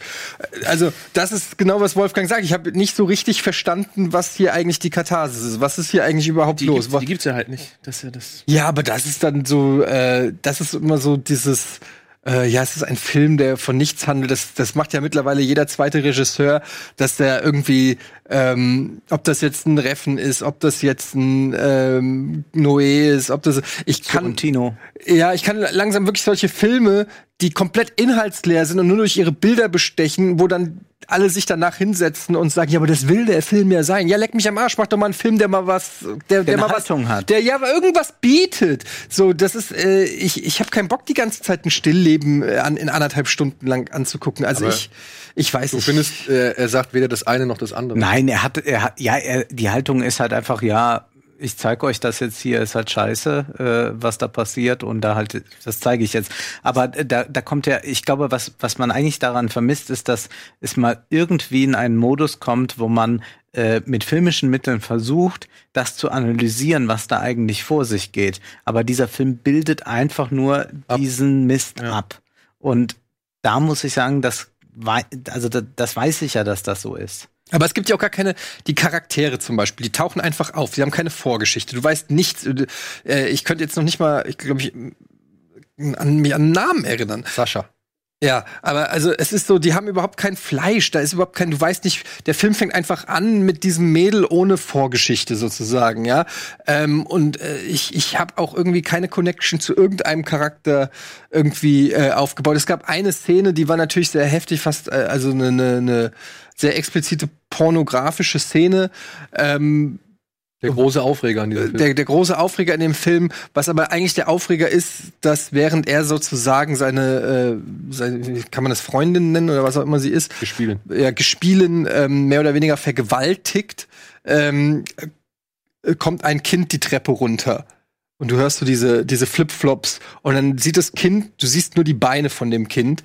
Ähm, und in der Mitte der Szene ist quasi diese, diese Sex- oder Vergewaltigung. Ich weiß nicht, ob es eine Vergewaltigung Vergewaltigung. es ist eine Vergewaltigung eigentlich, ne? Also, ähm, und, und ähm, dann siehst du diese Schritte runterkommen und du merkst quasi, das Kind sagt, oh, hier passiert gerade was, was ich vielleicht nicht sehen soll, dann geht das wieder hoch. Das war eine Szene, die ich ganz gut fand, wo ich gedacht habe, okay, das hat so ein bisschen was ähm, Schockierendes, irgendwie, das, das setzt dem, also jetzt nicht, weil da so eine explizite Sexszene ist, sondern weil da noch irgendwie was kommt, aber da, das verpufft, das, da, da, weg, da weg, wächst Ist ja halt aber auch-. Hatten wir halt auch schon bei Irreversibel. Ich wollte gerade sagen, das Ja. ist ja eigentlich daran angelehnt, dass im Hintergrund sozusagen Unbeteiligte dazukommen und sich dann einfach kurz das angucken und wieder wegdrehen. Der Film ist fast irreversible vorwärts, ohne halt so inszenatorisch verspielt und aber halt auch ohne so extrem zu sein oder ohne so, so zu schockieren, finde ich. Also der hat, das hält sich alles noch irgendwo in Grenzen. Ich muss aber tatsächlich sagen, ich habe mich von dem mitziehen lassen, weil ich fand, dass äh, ich habe mir das weiß ich auch, ich weiß auch nicht warum. Vielleicht weil hier André und Tino, die hatten sich schon vorher den Film angeguckt und waren dann auch nicht so ganz begeistert und dementsprechend war ich schon auf deutlich einem negativeres eingestimmt. Und irgendwie habe ich das aber verfolgt, weil ich halt auch immer wieder krass fand, was die Darstellerin halt mit sich halt machen lassen so, ja. Und diese Szene, über die du gesprochen hast, die kommt halt so aus dem Nichts raus irgendwie und finde ich halt- verfehlt ihre Wirkung. Also ich, ich, ich erkenne diese Wirkung an, auch wenn ich diese Wirkung nicht selbst gespürt habe. Und, und fand es halt einfach auch nur ja krass gemacht irgendwie. Aber ja, ich gebe euch recht. Aber der Film ist hohl. Der Film Ja, aber es ist auch eine hohle Welt, ne? Es ist eine leere ja, Welt. aber ich glaube, man kann schon eine hohle Welt, eine Welt der Oberfläche interessanter beschreiben. Also eine Sophia Coppola kann sowas zum Beispiel schon. Ja, aber auch da muss ich sagen, ne, sowas wie Nowhere, Bling Ring und so, oder jetzt auch, wie hieß der letzte Film, die Verführten? Somewhere heißt der, glaube ich. Somewhere? Somewhere. Somewhere, somewhere. Ja, ähm, da ist auch vieles meiner Ansicht nach in Schönheit sterben und vor sich hin. Ich meine, bei, bei Somewhere glotzt die ganze Zeit irgendwie geradeaus, so, ja. Und Ja, aber du findest halt in solchen Filmen eben aber auch irgendwo Anhaltspunkte bei den, nennen wir es mal Opfern. Oder bei den Schauspielern. Du- Bei der Person am Ende siehst du ja, hast du eher das Gefühl, dass, äh, dass da keine Regung, also dass da gar kein Gefühl auch mehr entsteht, weil, weil es einfach ist, okay, ich lasse mich auf den Deal ein, in dieser, in dieser Welt zu leben. Ja, aber ist das und nicht zeigt danach keine, keine Regung. Du hast, Hintergrund. mal ganz kurz, weil du hast gerade Somewhere gesagt und ich finde den, ich mag den ganz gerne. Und der Unterschied zu Somewhere ist bei mir eben, dass, dass wirklich der Blick sozusagen hinter die Kulissen eines, weiß ich, Hol ist es ein Hollywood-Star oder was auch immer, eines reichen äh, Musiker, äh, ne? also Musiker, einer, jedenfalls einem Typen, der da im Chateau Marmont irgendwie sein Dasein fristet. Ähm, hier wird aber so fast schon so eine Gangster-Story mit, mit transportiert. Da gibt's diese eine Szene, wo dieser Typ da ähm, ankommt, der die Treppe runtergeschmissen wird, oder eine andere Szene, wo der das Geld collectet, der Typ, oder der ihr eine Ohrfeige gibt und sagt, das sage ich dem Chef. Also es werden ja so ganz stereotypische äh, Gangster Figuren da eingebaut, die ja fast suggerieren, dass es sowas wie eine dramatische Story gibt oder irgendwie, Ja. wo du sagst, ne, hier geht's um irgendwas wie bei einer Folge Miami Vice oder so. Aber letztendlich sind das alles nur Leute, die kommen in, ins Set rein und wieder raus und es hat eigentlich überhaupt keine Bewandtnis. Und das ist der Unterschied, finde ich, dann zu einem Somewhere, wo gar nicht irgendwie versucht wird, eine große Narrative aufzubauen, wo irgendwie nicht äh, vorgegaukelt wird, dass hier irgendwie ein krasses, du, krasses Story ist. Oder ich würde so. auch nie Also, behaupten, dass irgendwie- Holiday der bessere Film ist. Oder, also ich, das hat mich nur daran gestört, dass ich mir dauernd suggeriert wird, hier ist ein Gangster-Drama äh, oder so ein Gangsterfilm oder so. Das ist gar kein Gangsterfilm. Das ist ja eigentlich ein. der Hauptdarsteller ist halt irgendwie Drogendealer oder irgendwas. mehr- ist er Drogendealer? Weiß man Weil am. Anfang schmuggelt sie ja Geld, ne? Also, ja. Also Der ist auf halt jeden Fall. Ich finde den halt inszenatorisch auch langweilig. Das ist so dieses europäische Film, Hochschul 101, dass du lernst, keine bewegte Kamera, Hm. immer die langen Einstellungen und sorry, ich kann es nicht so gewählt ausdrücken. Für mich ist das ist der Ja, Film ist eher ja. voy Ich hatte halt- voyeuristische Scheiße, die halt gerne im, im, im, im Fahrwasser von Noé und Haneke irgendwie mitschwimmen will und glaubt, da eine Botschaft zu transportieren, die halt wie am Ende nicht funktioniert, weil es eben keinen Kontext gibt und halt auch eben keine Stellung bezogen wird. So, Mich hat er tatsächlich an Playground erinnert. Weil er ja auch nur beobachtet. Ja. Ja. Muss man für, für sich Doch, entscheiden. Play Playground habe ich komplett aus meinem Ja. Gedächtnis Muss man für sich entscheiden, ob man darauf Lust hat. Es ist auf jeden Fall jetzt kein einfacher Film zu, zu ertragen oder sich anzuschauen. Aber ich finde dann, äh, dass man den schon mal erwähnen könnte oder kann, weil ich war halt auch interessiert, weil die Dame, die den Film gemacht hat, die hat das Drehbuch oder am Buch mitgeschrieben zu Border, den ich sehr mag. Mhm. Und die war bei Let the Right One In, hat die, war die, was hat die, die, die, die Settings in, gestaltet. in dem Remake oder im, Orgi äh, nee, Im das, Original. Das Original ist Let the Right One In, das andere Genau. ist Let Me In, glaube ich. Das Let Me In ist das Remake Genau. und sie hat aber im Original mitgearbeitet. So, da hat sie ist irgendwie die, die Film. Settings gemacht und so. Und deswegen war ich halt schon interessiert, was die jetzt als eigenen Film oder eigenen ersten Film präsentiert. Und ja, gut, muss man wie gesagt für sich selbst entscheiden. Eine Frage, die euch wahrscheinlich nicht so unbedingt äh, gestellt wird, beziehungsweise die Entscheidung wird wahrscheinlich nicht so schwer werden bei dem finalen Film für diese Woche, Once Upon a Time in Hollywood. Der ja neunte Film von Quentin Tarantino kommt jetzt diese Woche ins Kino. Wir haben ihn alle gesehen und jetzt wollen wir alle natürlich drüber reden. Wir werden jetzt versuchen, das Ganze erstmal spoilerfrei zu halten und dann irgendwann werde ich einen Spoiler-Alarm ausrufen und dann gehen wir ins Detail. Ne? Gut. Wer möchte denn was zu. Ola, pass auf. Machen wir einfach eine Werbung und machen den nächsten Part einfach komplett Once Upon a Time in Hollywood. Oder? Ja, machen wir so.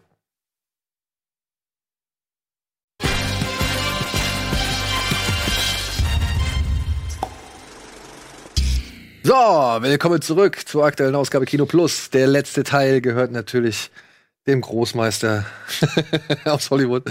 Quentin Tarantino hat jetzt seinen neunten Film veröffentlicht, Once Upon a Time in Hollywood. Wir haben ihn gesehen. Ich habe ihn jetzt tatsächlich sogar schon zweimal gesehen. Ich war gestern Abend noch mal im Kino, um noch mal mein Bild ein bisschen zu festigen und vor allem um ein paar, sag ich mal, Aussagen und Diskussionspunkte noch mal so ein bisschen, ja, noch mal Futter dafür zu kriegen, noch mal irgendwie vielleicht zu verarbeiten, denn es hat sich tatsächlich ergeben, dass Wolfgang, Etienne und ich in einem Podcast von Detektor FM, Shots, haben wir am gleichen Tag, also gestern, äh, schon über diesen Film gesprochen und da wurden schon ein paar Aussagen irgendwie getätigt, ein paar Ansichten ausgetauscht. Und da waren ein paar schöne Sachen dabei und ich glaube, die können wir heute noch mal ein bisschen vertiefen, wenn es Hm. darum geht. Wer möchte denn was zur Geschichte erzählen? Eddie, komm, hau mal rein. Naja, also Once Upon a Time in Hollywood ähm, handelt äh, von, ich kann mir doch mal keinen Namen merken. Rick Dalton. Rick Dalton und Cliff Booth. Genau. Ähm, Cliff Booth gespielt von Brad Pitt und Rick Dalton von Leonardo DiCaprio. Ähm, Rick Dalton ist ein mehr oder weniger ähm, erfolgreicher Hollywood-Star, ähm, äh, eher im Ende seiner Karriere angekommen.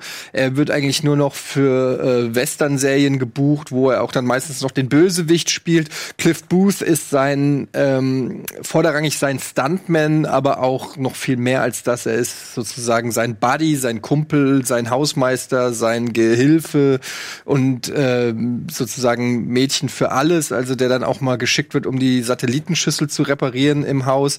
Gleichzeitig sind die beiden komplett unterschiedlich. Ähm, Rick Dalton ist äh, wird porträtiert als eher so ein weinerlicher ähm, alternder Hollywood-Star, ein Has-Been, äh, wie es so schön heißt, der äh, damit kämpft, fast wie so eine lebende Midlife-Crisis, der damit kämpft, dass er, dass seine Karriere eben eher in die falsche Richtung sich en entwickelt. Ähm, äh, zu, am Set heult, weil er ähm, sich einmal verhaspelt hat oder so. Also sehr labiler Charakter. Und dann hast du auf der anderen Seite den krassen Gegenentwurf mit Brad Pitt, ähm, der in sich mehr oder weniger zu ruhen scheint. Ein knallharter Typ, der nix abschreckt.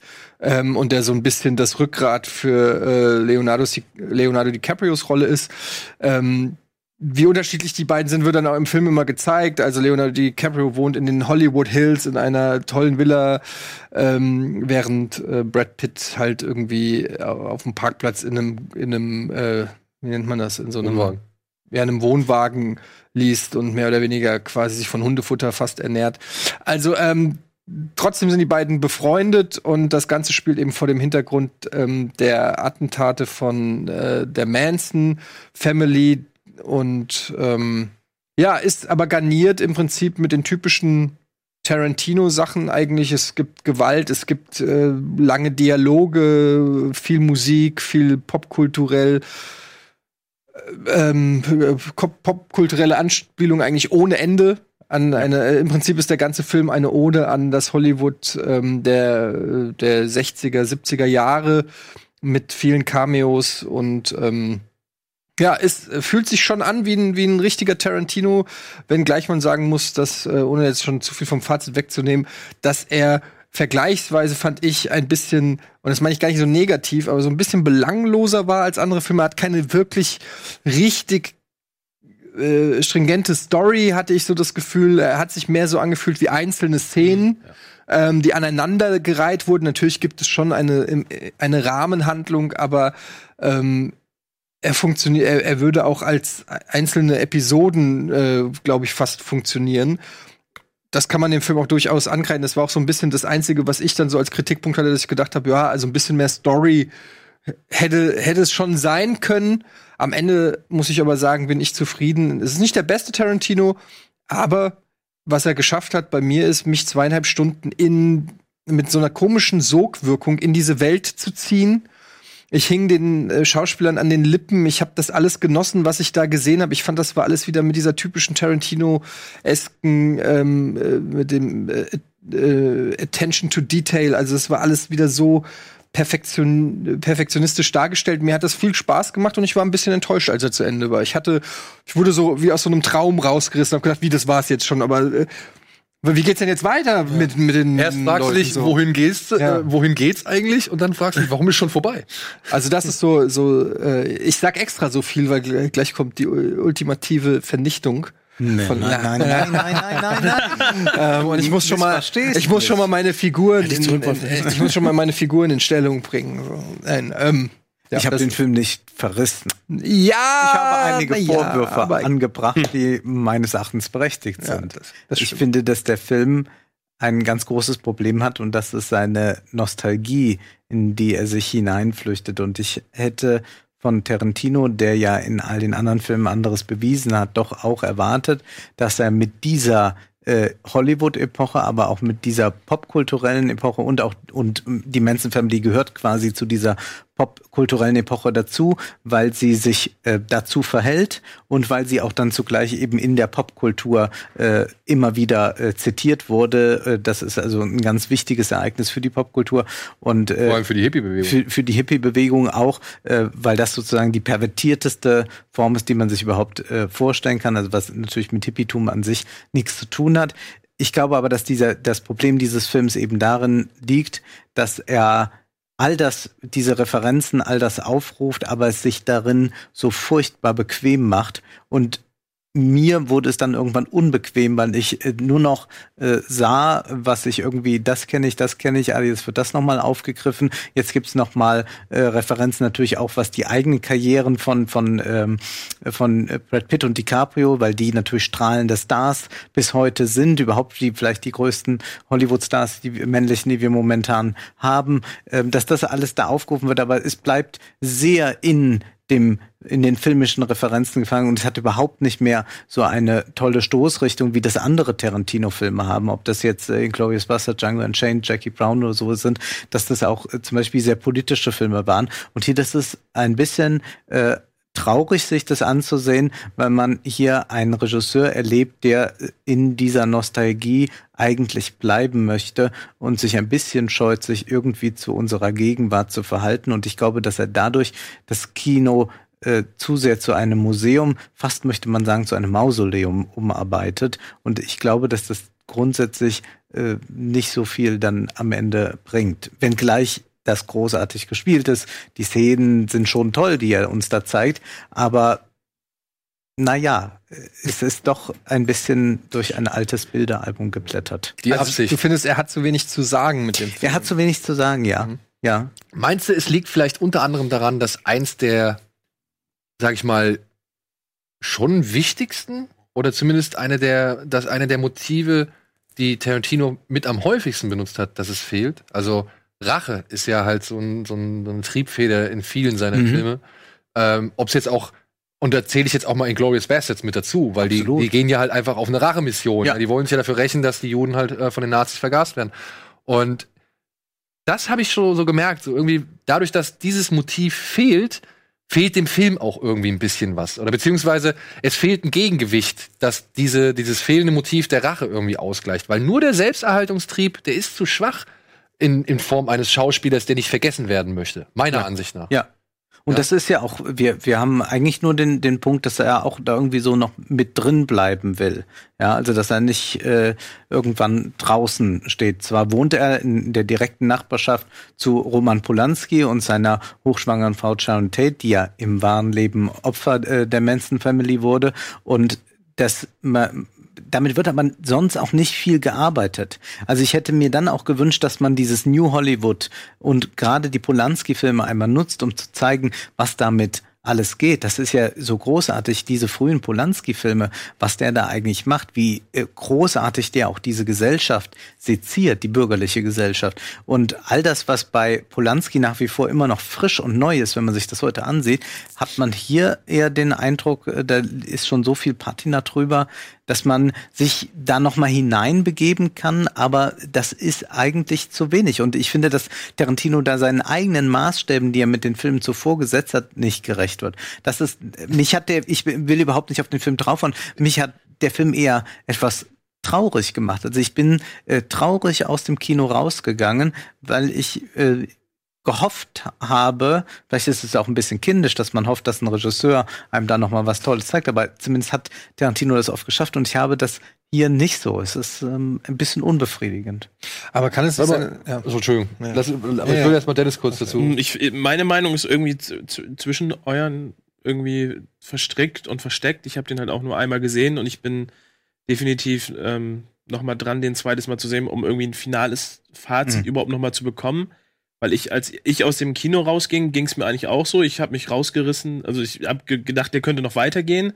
Aber ich hatte irgendwie immer die, die Assoziation, dass Tarantino sich sehr viel selbst auch zitiert. Und zum Beispiel, mir ging es eher so, dass ich fand, dass der eben sehr wenige Tarantino-typische Dialoge hatte. Also er war bei weitem nicht so nicht so spritzig wie in Jackie Brown oder auch nicht so intelligent wie in Inglourious Bastards. Und hat dann aber, nachdem ich dann ähm, noch mal Antjes ähm, schriftliche Filmkritik gelesen habe, ist, ist mir es noch mal eher hochgekommen, dass er viel mehr eben über die Bildsprache erzählt und referenziert. Aber zum Beispiel, dass eine Margot Robbie halt ähm, wahrscheinlich keine zehn Textzeilen irgendwie in diesem Film hat und auch relativ spärlich überhaupt ähm, die Figuren noch miteinander vernetzt werden. Das, das, also ich mag den auch und ich mag auch die Welt, die er aufbaut, aber mir fehlt da, da halt auch der rote Faden, also diese, eine wirklich interessante Geschichte zu erzählen, die zwar auch hier zu Ende gebracht wird, ähm, aber ja, also es, ich finde auch, er ist definitiv nicht kein Inglourious Bastards oder Jackie Brown, wo ich eigentlich gedacht hätte, dass irgendwie, ähm, was natürlich auch eine, eine, eine Fehlleitung der, der Presse sozusagen war, dass ja eigentlich alle immer nur über diese Manson-Geschichte geredet haben, dass er aber selber von Tarantino eigentlich nie Groß. selber propagandiert wurde, sondern es hieß, ach ja, das findet das denn auch in ihrem Film statt und dann hieß es ja, und das passiert ja auch. Mhm. So, also, und das ist so eine, so eine falsche Erwartungshaltung, glaube ich, dann auch gewesen, was da eigentlich passiert. Ich finde, alle spielen super und es ist halt äh, mittel, selbst ein mittelmäßiger Tarantino ist immer noch ein sehenswerter Film. Aber ähm, Ja, ich, ich, ich sehe es ein bisschen anders. Ähm, ich kann die Kritikpunkte zwar nachvollziehen, ich stimme irgendwie auch, aber da, der Film hat mir halt was anderes gegeben. Also es ist, das ist, es hängt auch ein bisschen mit der Erwartungshaltung zusammen, die man an diesen Film hat, die sicherlich auch durch das, durch dieses ganze Manson-Thematik, der wurde ja damals irgendwie, als es bekannt wurde, hieß es ja, der dreht einen Film über äh, Charles Manson. Das war so die erste Meldung, die man gelesen hat und von da an hat sich das fast so verselbstständigt. Ähm, für mich ist es aber halt auch und auch Polanski ist für mich genauso wie Manson, genauso wie Sharon, äh, Sharon Tate, sind einfach nur Randfiguren.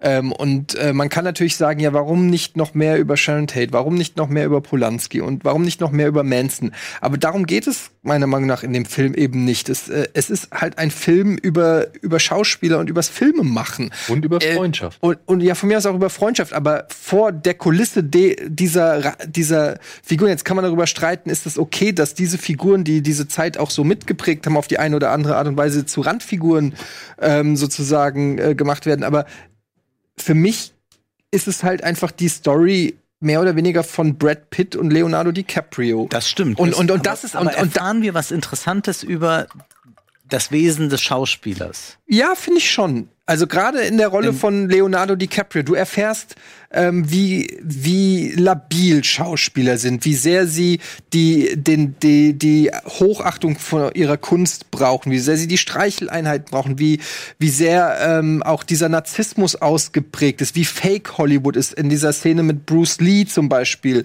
Ähm, äh, du du siehst ähm, auch wie äh, wie die Connections sind. Das heißt Brad Pitt, der irgendwie gehasst wird von der Frau von Kurt Russell, der aber der Stunt-Coordinator ist. Also siehst, wie auch, da werden ja auch so diese Hollywood-mäßigen Mechanismen äh, schon beschrieben und so weiter. Du siehst, wie wichtig es ist, wenn sie Party machen gehen in dieser, in dieser Szene mit Steve McQueen, wo er sich unterhält mit, ich weiß jetzt nicht mehr wem, darüber, ähm, dass ja Sharon, Sharon Tate nicht auf ihn steht, sondern auf kleine Jungs und äh, sozusagen. Also du siehst ganz viel von diesen, diese Oberflächlichkeit und so weiter. Und das ist eben so ein bisschen das, was Tarantino erzählt. Und ich glaube, das ist vielleicht das Problem, dass durch diese zweite Story mit der Manson Family, die ja trotzdem auch viel Zeit einnimmt. Also wenn Brad Pitt da auf diese äh, Farm, wie heißt die von diesem, äh, ich habe schon wieder vergessen, Ranch, äh, Spawn. Spawn. äh, Spawn Spawn, Ranch. Ranch da äh, kommt und so weiter, dann bekommt das plötzlich eine, eine größere Bedeutung, zumindest von der Zeit her,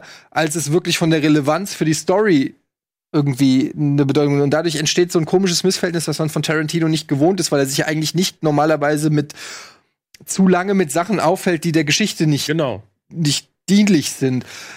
Aber für mich hat das halt dann eben doch funktioniert, weil die Szene war dann zumindest hochspannend inszeniert. Also ich konnte, Ja. deshalb meine ich, jede Szene war wie so ein einzelnes Ding und ich konnte mir aus jeder Szene in diesem Film konnte ich was für mich raussaugen, was was was mir gut gefallen hat. Aber da, ich, ich finde das auch. Ich finde auch, dass die einzelnen Szenen gut waren. Aber mein Problem ist, und vielleicht ändert sich das beim mehrfachen Gucken, dass diese Szenen halt irgendwie, also dadurch, dass die halt so abgetrennt waren, also sie haben sich wirklich so abgetrennt ja auch angefühlt, dass sich dadurch irgendwie nicht so in diesen Fluss von diesem Film reinkam. Das war so ein, so, so ein bisschen wie, okay, wir zeigen Momentaufnahme, Momentaufnahme, Momentaufnahme, was ja auch funktionieren kann.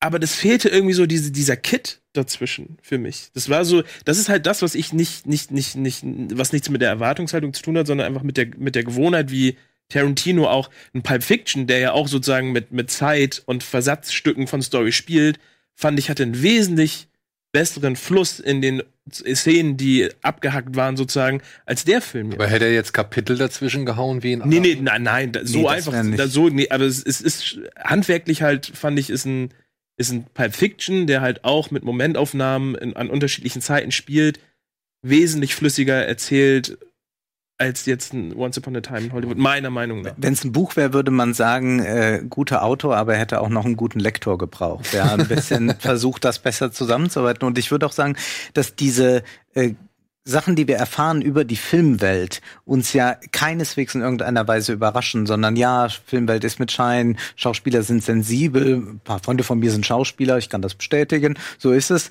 Aber wenn ich jetzt an Filme denke, die vom Filmemachen irgendwie handeln, ja, äh, ob das jetzt ein äh, Billy Wilder ist oder ob das äh, Fellini ist oder ob das äh, Casavetes ist und wir können diese großen Namen hier nennen, denn wir haben es mit Tarantino zu tun. Das ist jetzt nicht hier irgendwas.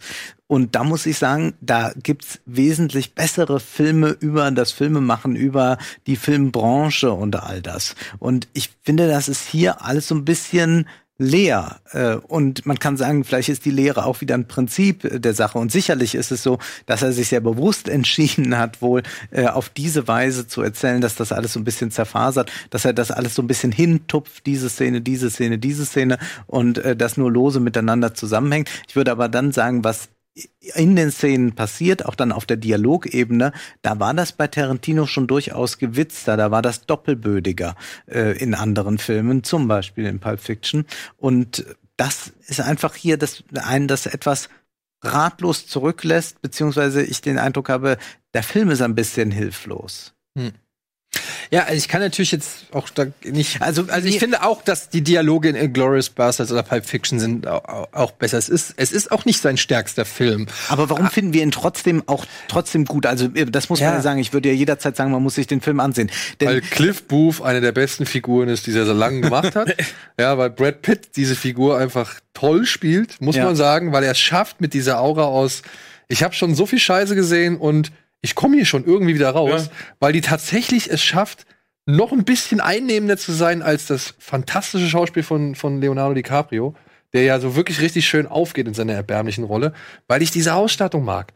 Weil ich diese ganzen Figuren, die dann irgendwie mal nur reinkommen, um einen gewissen Satz zu sagen oder so, ich, ich mag. Zoe ich. Bell. Ja, ich mag diese ganzen, diese Querverweise. Das Ich mag diese e Metaebene, dass du einen Schauspieler hast, der einen Schauspieler spielt, der eine Szene spielt. Also, dass wir Leonardo DiCaprio sehen, und das ist, also bei mir ist es so, ich, ich gehe irgendwie auf Instagram oder auf YouTube oder sehe eine Pressevorf- oder eine Pressekonferenz mit Leonardo DiCaprio, ähm, was schon in irgendeiner Form eine Rolle ist. Das ist ja nicht der, nicht, ich sehe ja nicht, wie der wirklich ist, sondern das ist ja seine öffentliche Rolle, die er spielt, für, um den Film zu promoten. Dann sehe ich den Film, da sehe ich Leonardo DiCaprio, wie er sich äh, als Rick Dalton am Set promotet.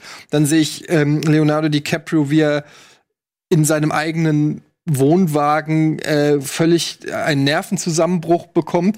Dann sehe ich Leonardo DiCaprio, wie er ähm, eine Szene spielt mit Timothy Oliphant äh, äh, im- in einem Western. Und es gibt, gibt mir so viele Ebenen, diesen, diesen Schauspieler irgendwie äh, auch wahrzunehmen. Und ich finde auch, dass er das überragend macht. Also wenn er da diese Szene in, im Saloon spielt mit Timothy Oliphant, ähm, das hat mich total, ich finde, das ist eine ähm, mit einer der besten Szenen, auch die ich von Tarantino kenne, wo er, wo er das spielt, dann kommt, dann vergisst er die Zeile, der Regisseur ruft rein, dann macht er es nochmal. Ich finde dieses Spiel mit den Metaebenen finde ich schon auch.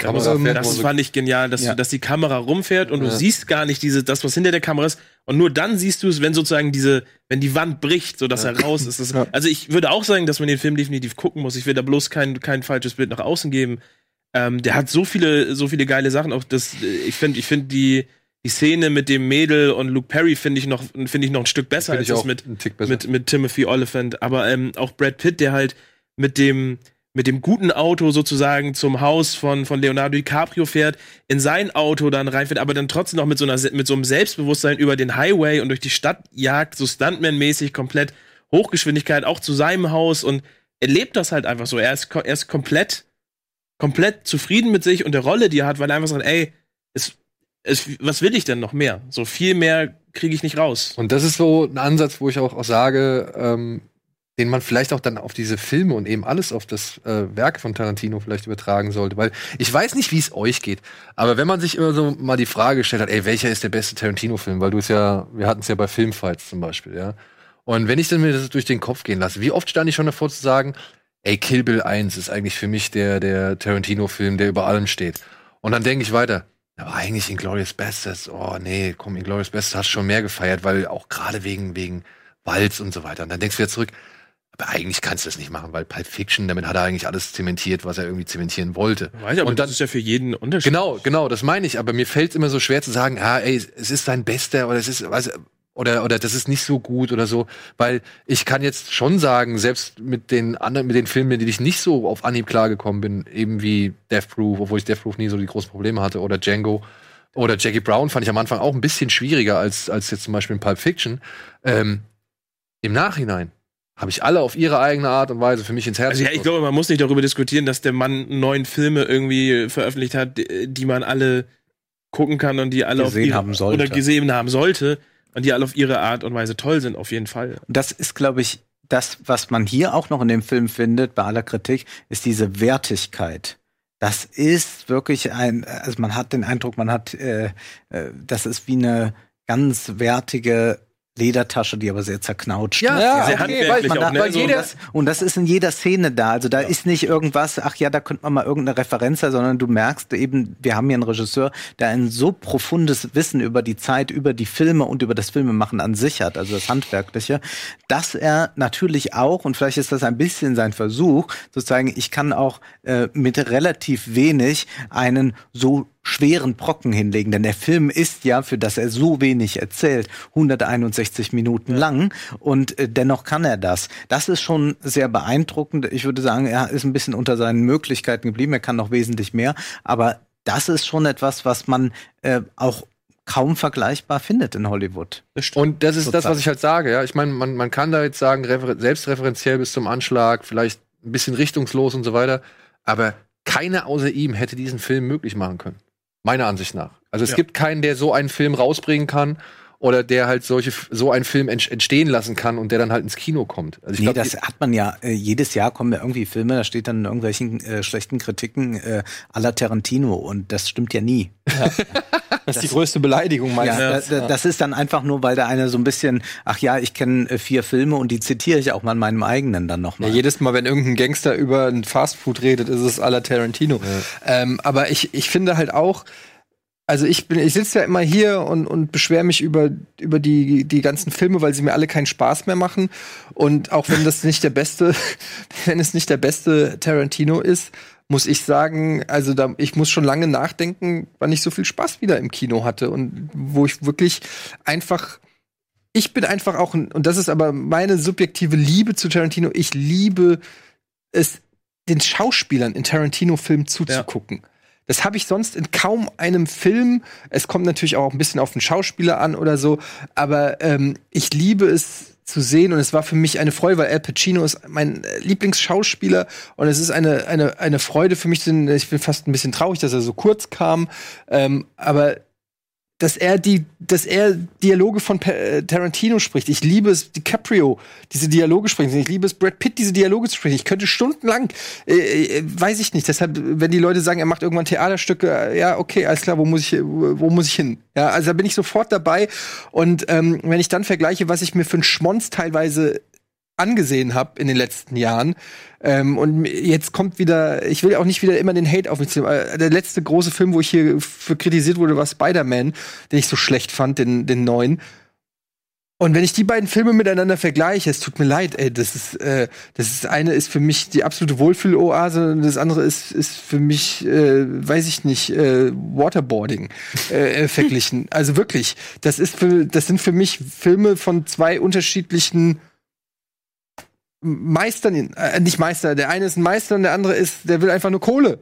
Der, der, der, der eine ist ein Gangster, der die Kohle aus der Tasche zieht und der andere bietet dir was. So, so kommt es mir vor. Ich, ich, der ist nicht perfekt, der Film, aber Aber das ist ja auch das, was man immer sagt, dass also gerade unter Tarantino-Fans immer dieses, wen willst du noch in den Tarantino-Film mal sehen, weil alle wollen irgendwie, dass jeder Schauspieler mal bei Tarantino mitspielt, weil eben ich glaube auch, dass, dass die, dass Schauspieler unter Quentin Tarantino noch mal eine ganz andere Leistung abrufen können, ähm, als sie es in anderen Filmen vielleicht konnten. Da gibt es einige Ausnahmeregisseure, vielleicht wie ein, wie ein ähm, Scorsese oder so, aber eigentlich ist Quentin Tarantino der, wo halt Schauspieler noch mal die Möglichkeit haben, eine andere Facette von sich zu zeigen oder ein Level aufzusteigen. Ich, ich muss auch ganz ehrlich sagen, ich freue mich auch, wenn es das noch ein kürzerer Auftritt als äh, Al Pacino, ein äh, Michael Madsen irgendwie immer noch in Tarantino-Film zu sehen, dass der immer noch seit Reservoir Dogs so seine seine Cowboy-Hut-Rolle hat, wo ich denke, okay, der gibt ihm halt immer noch einfach diese Rolle, weil die Kumpels sind und ich freue mich immer, wenn der mal zwei Sätze hat, dass ich sage, okay, der, der lebt noch.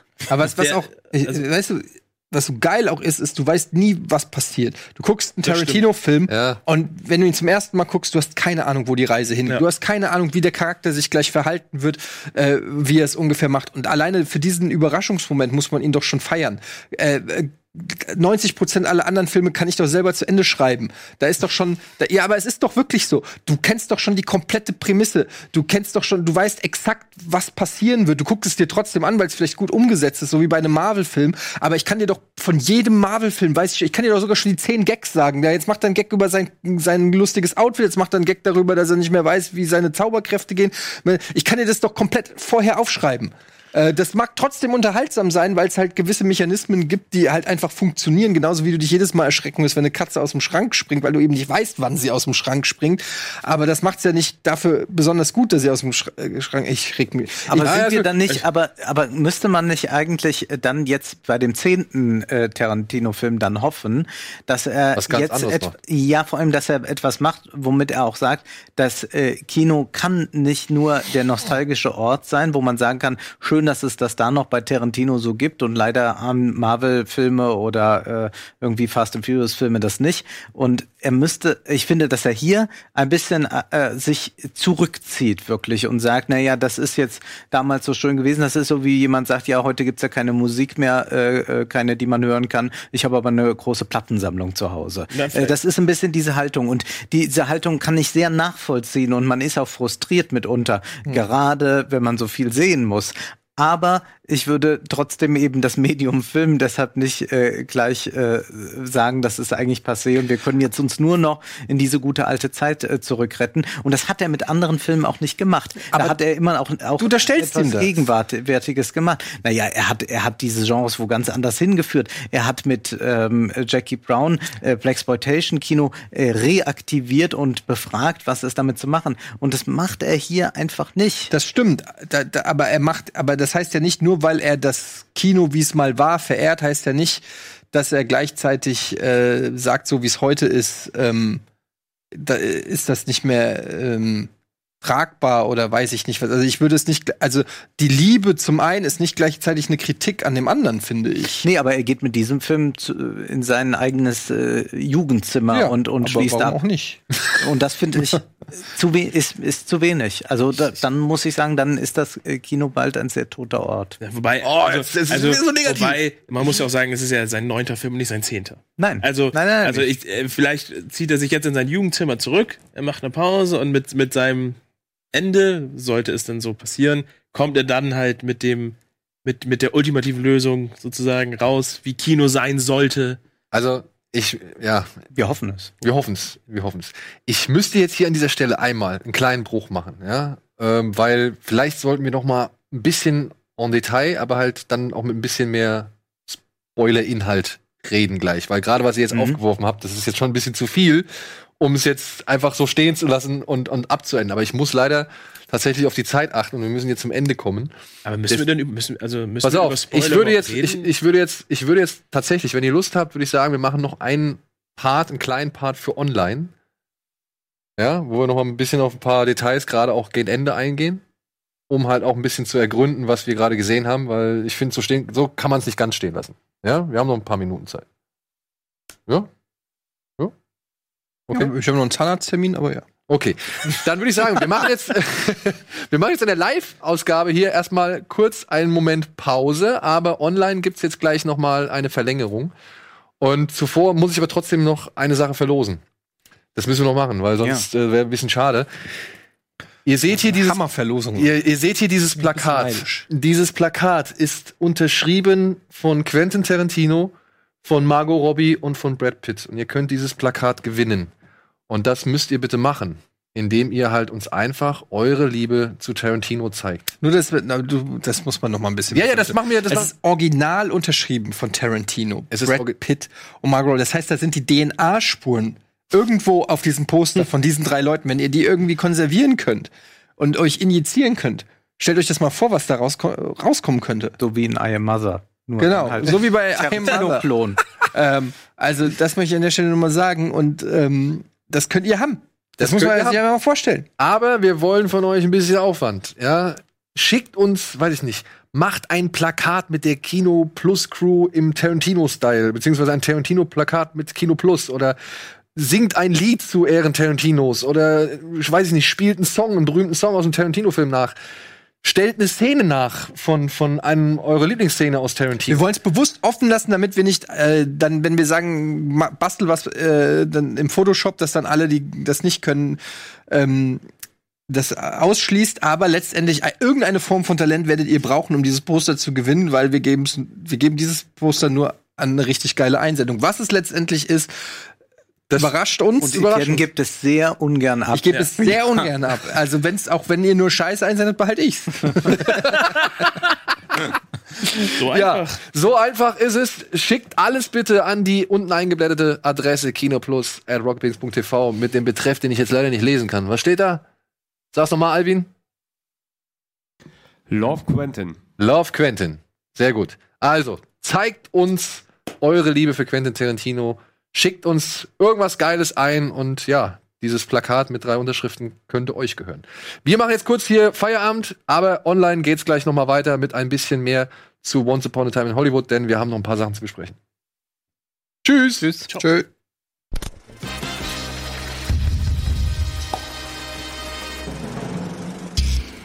Diese Sendung kannst du als Video schauen und als Podcast hören. Mehr Infos unter rbtv.to/kinoplus.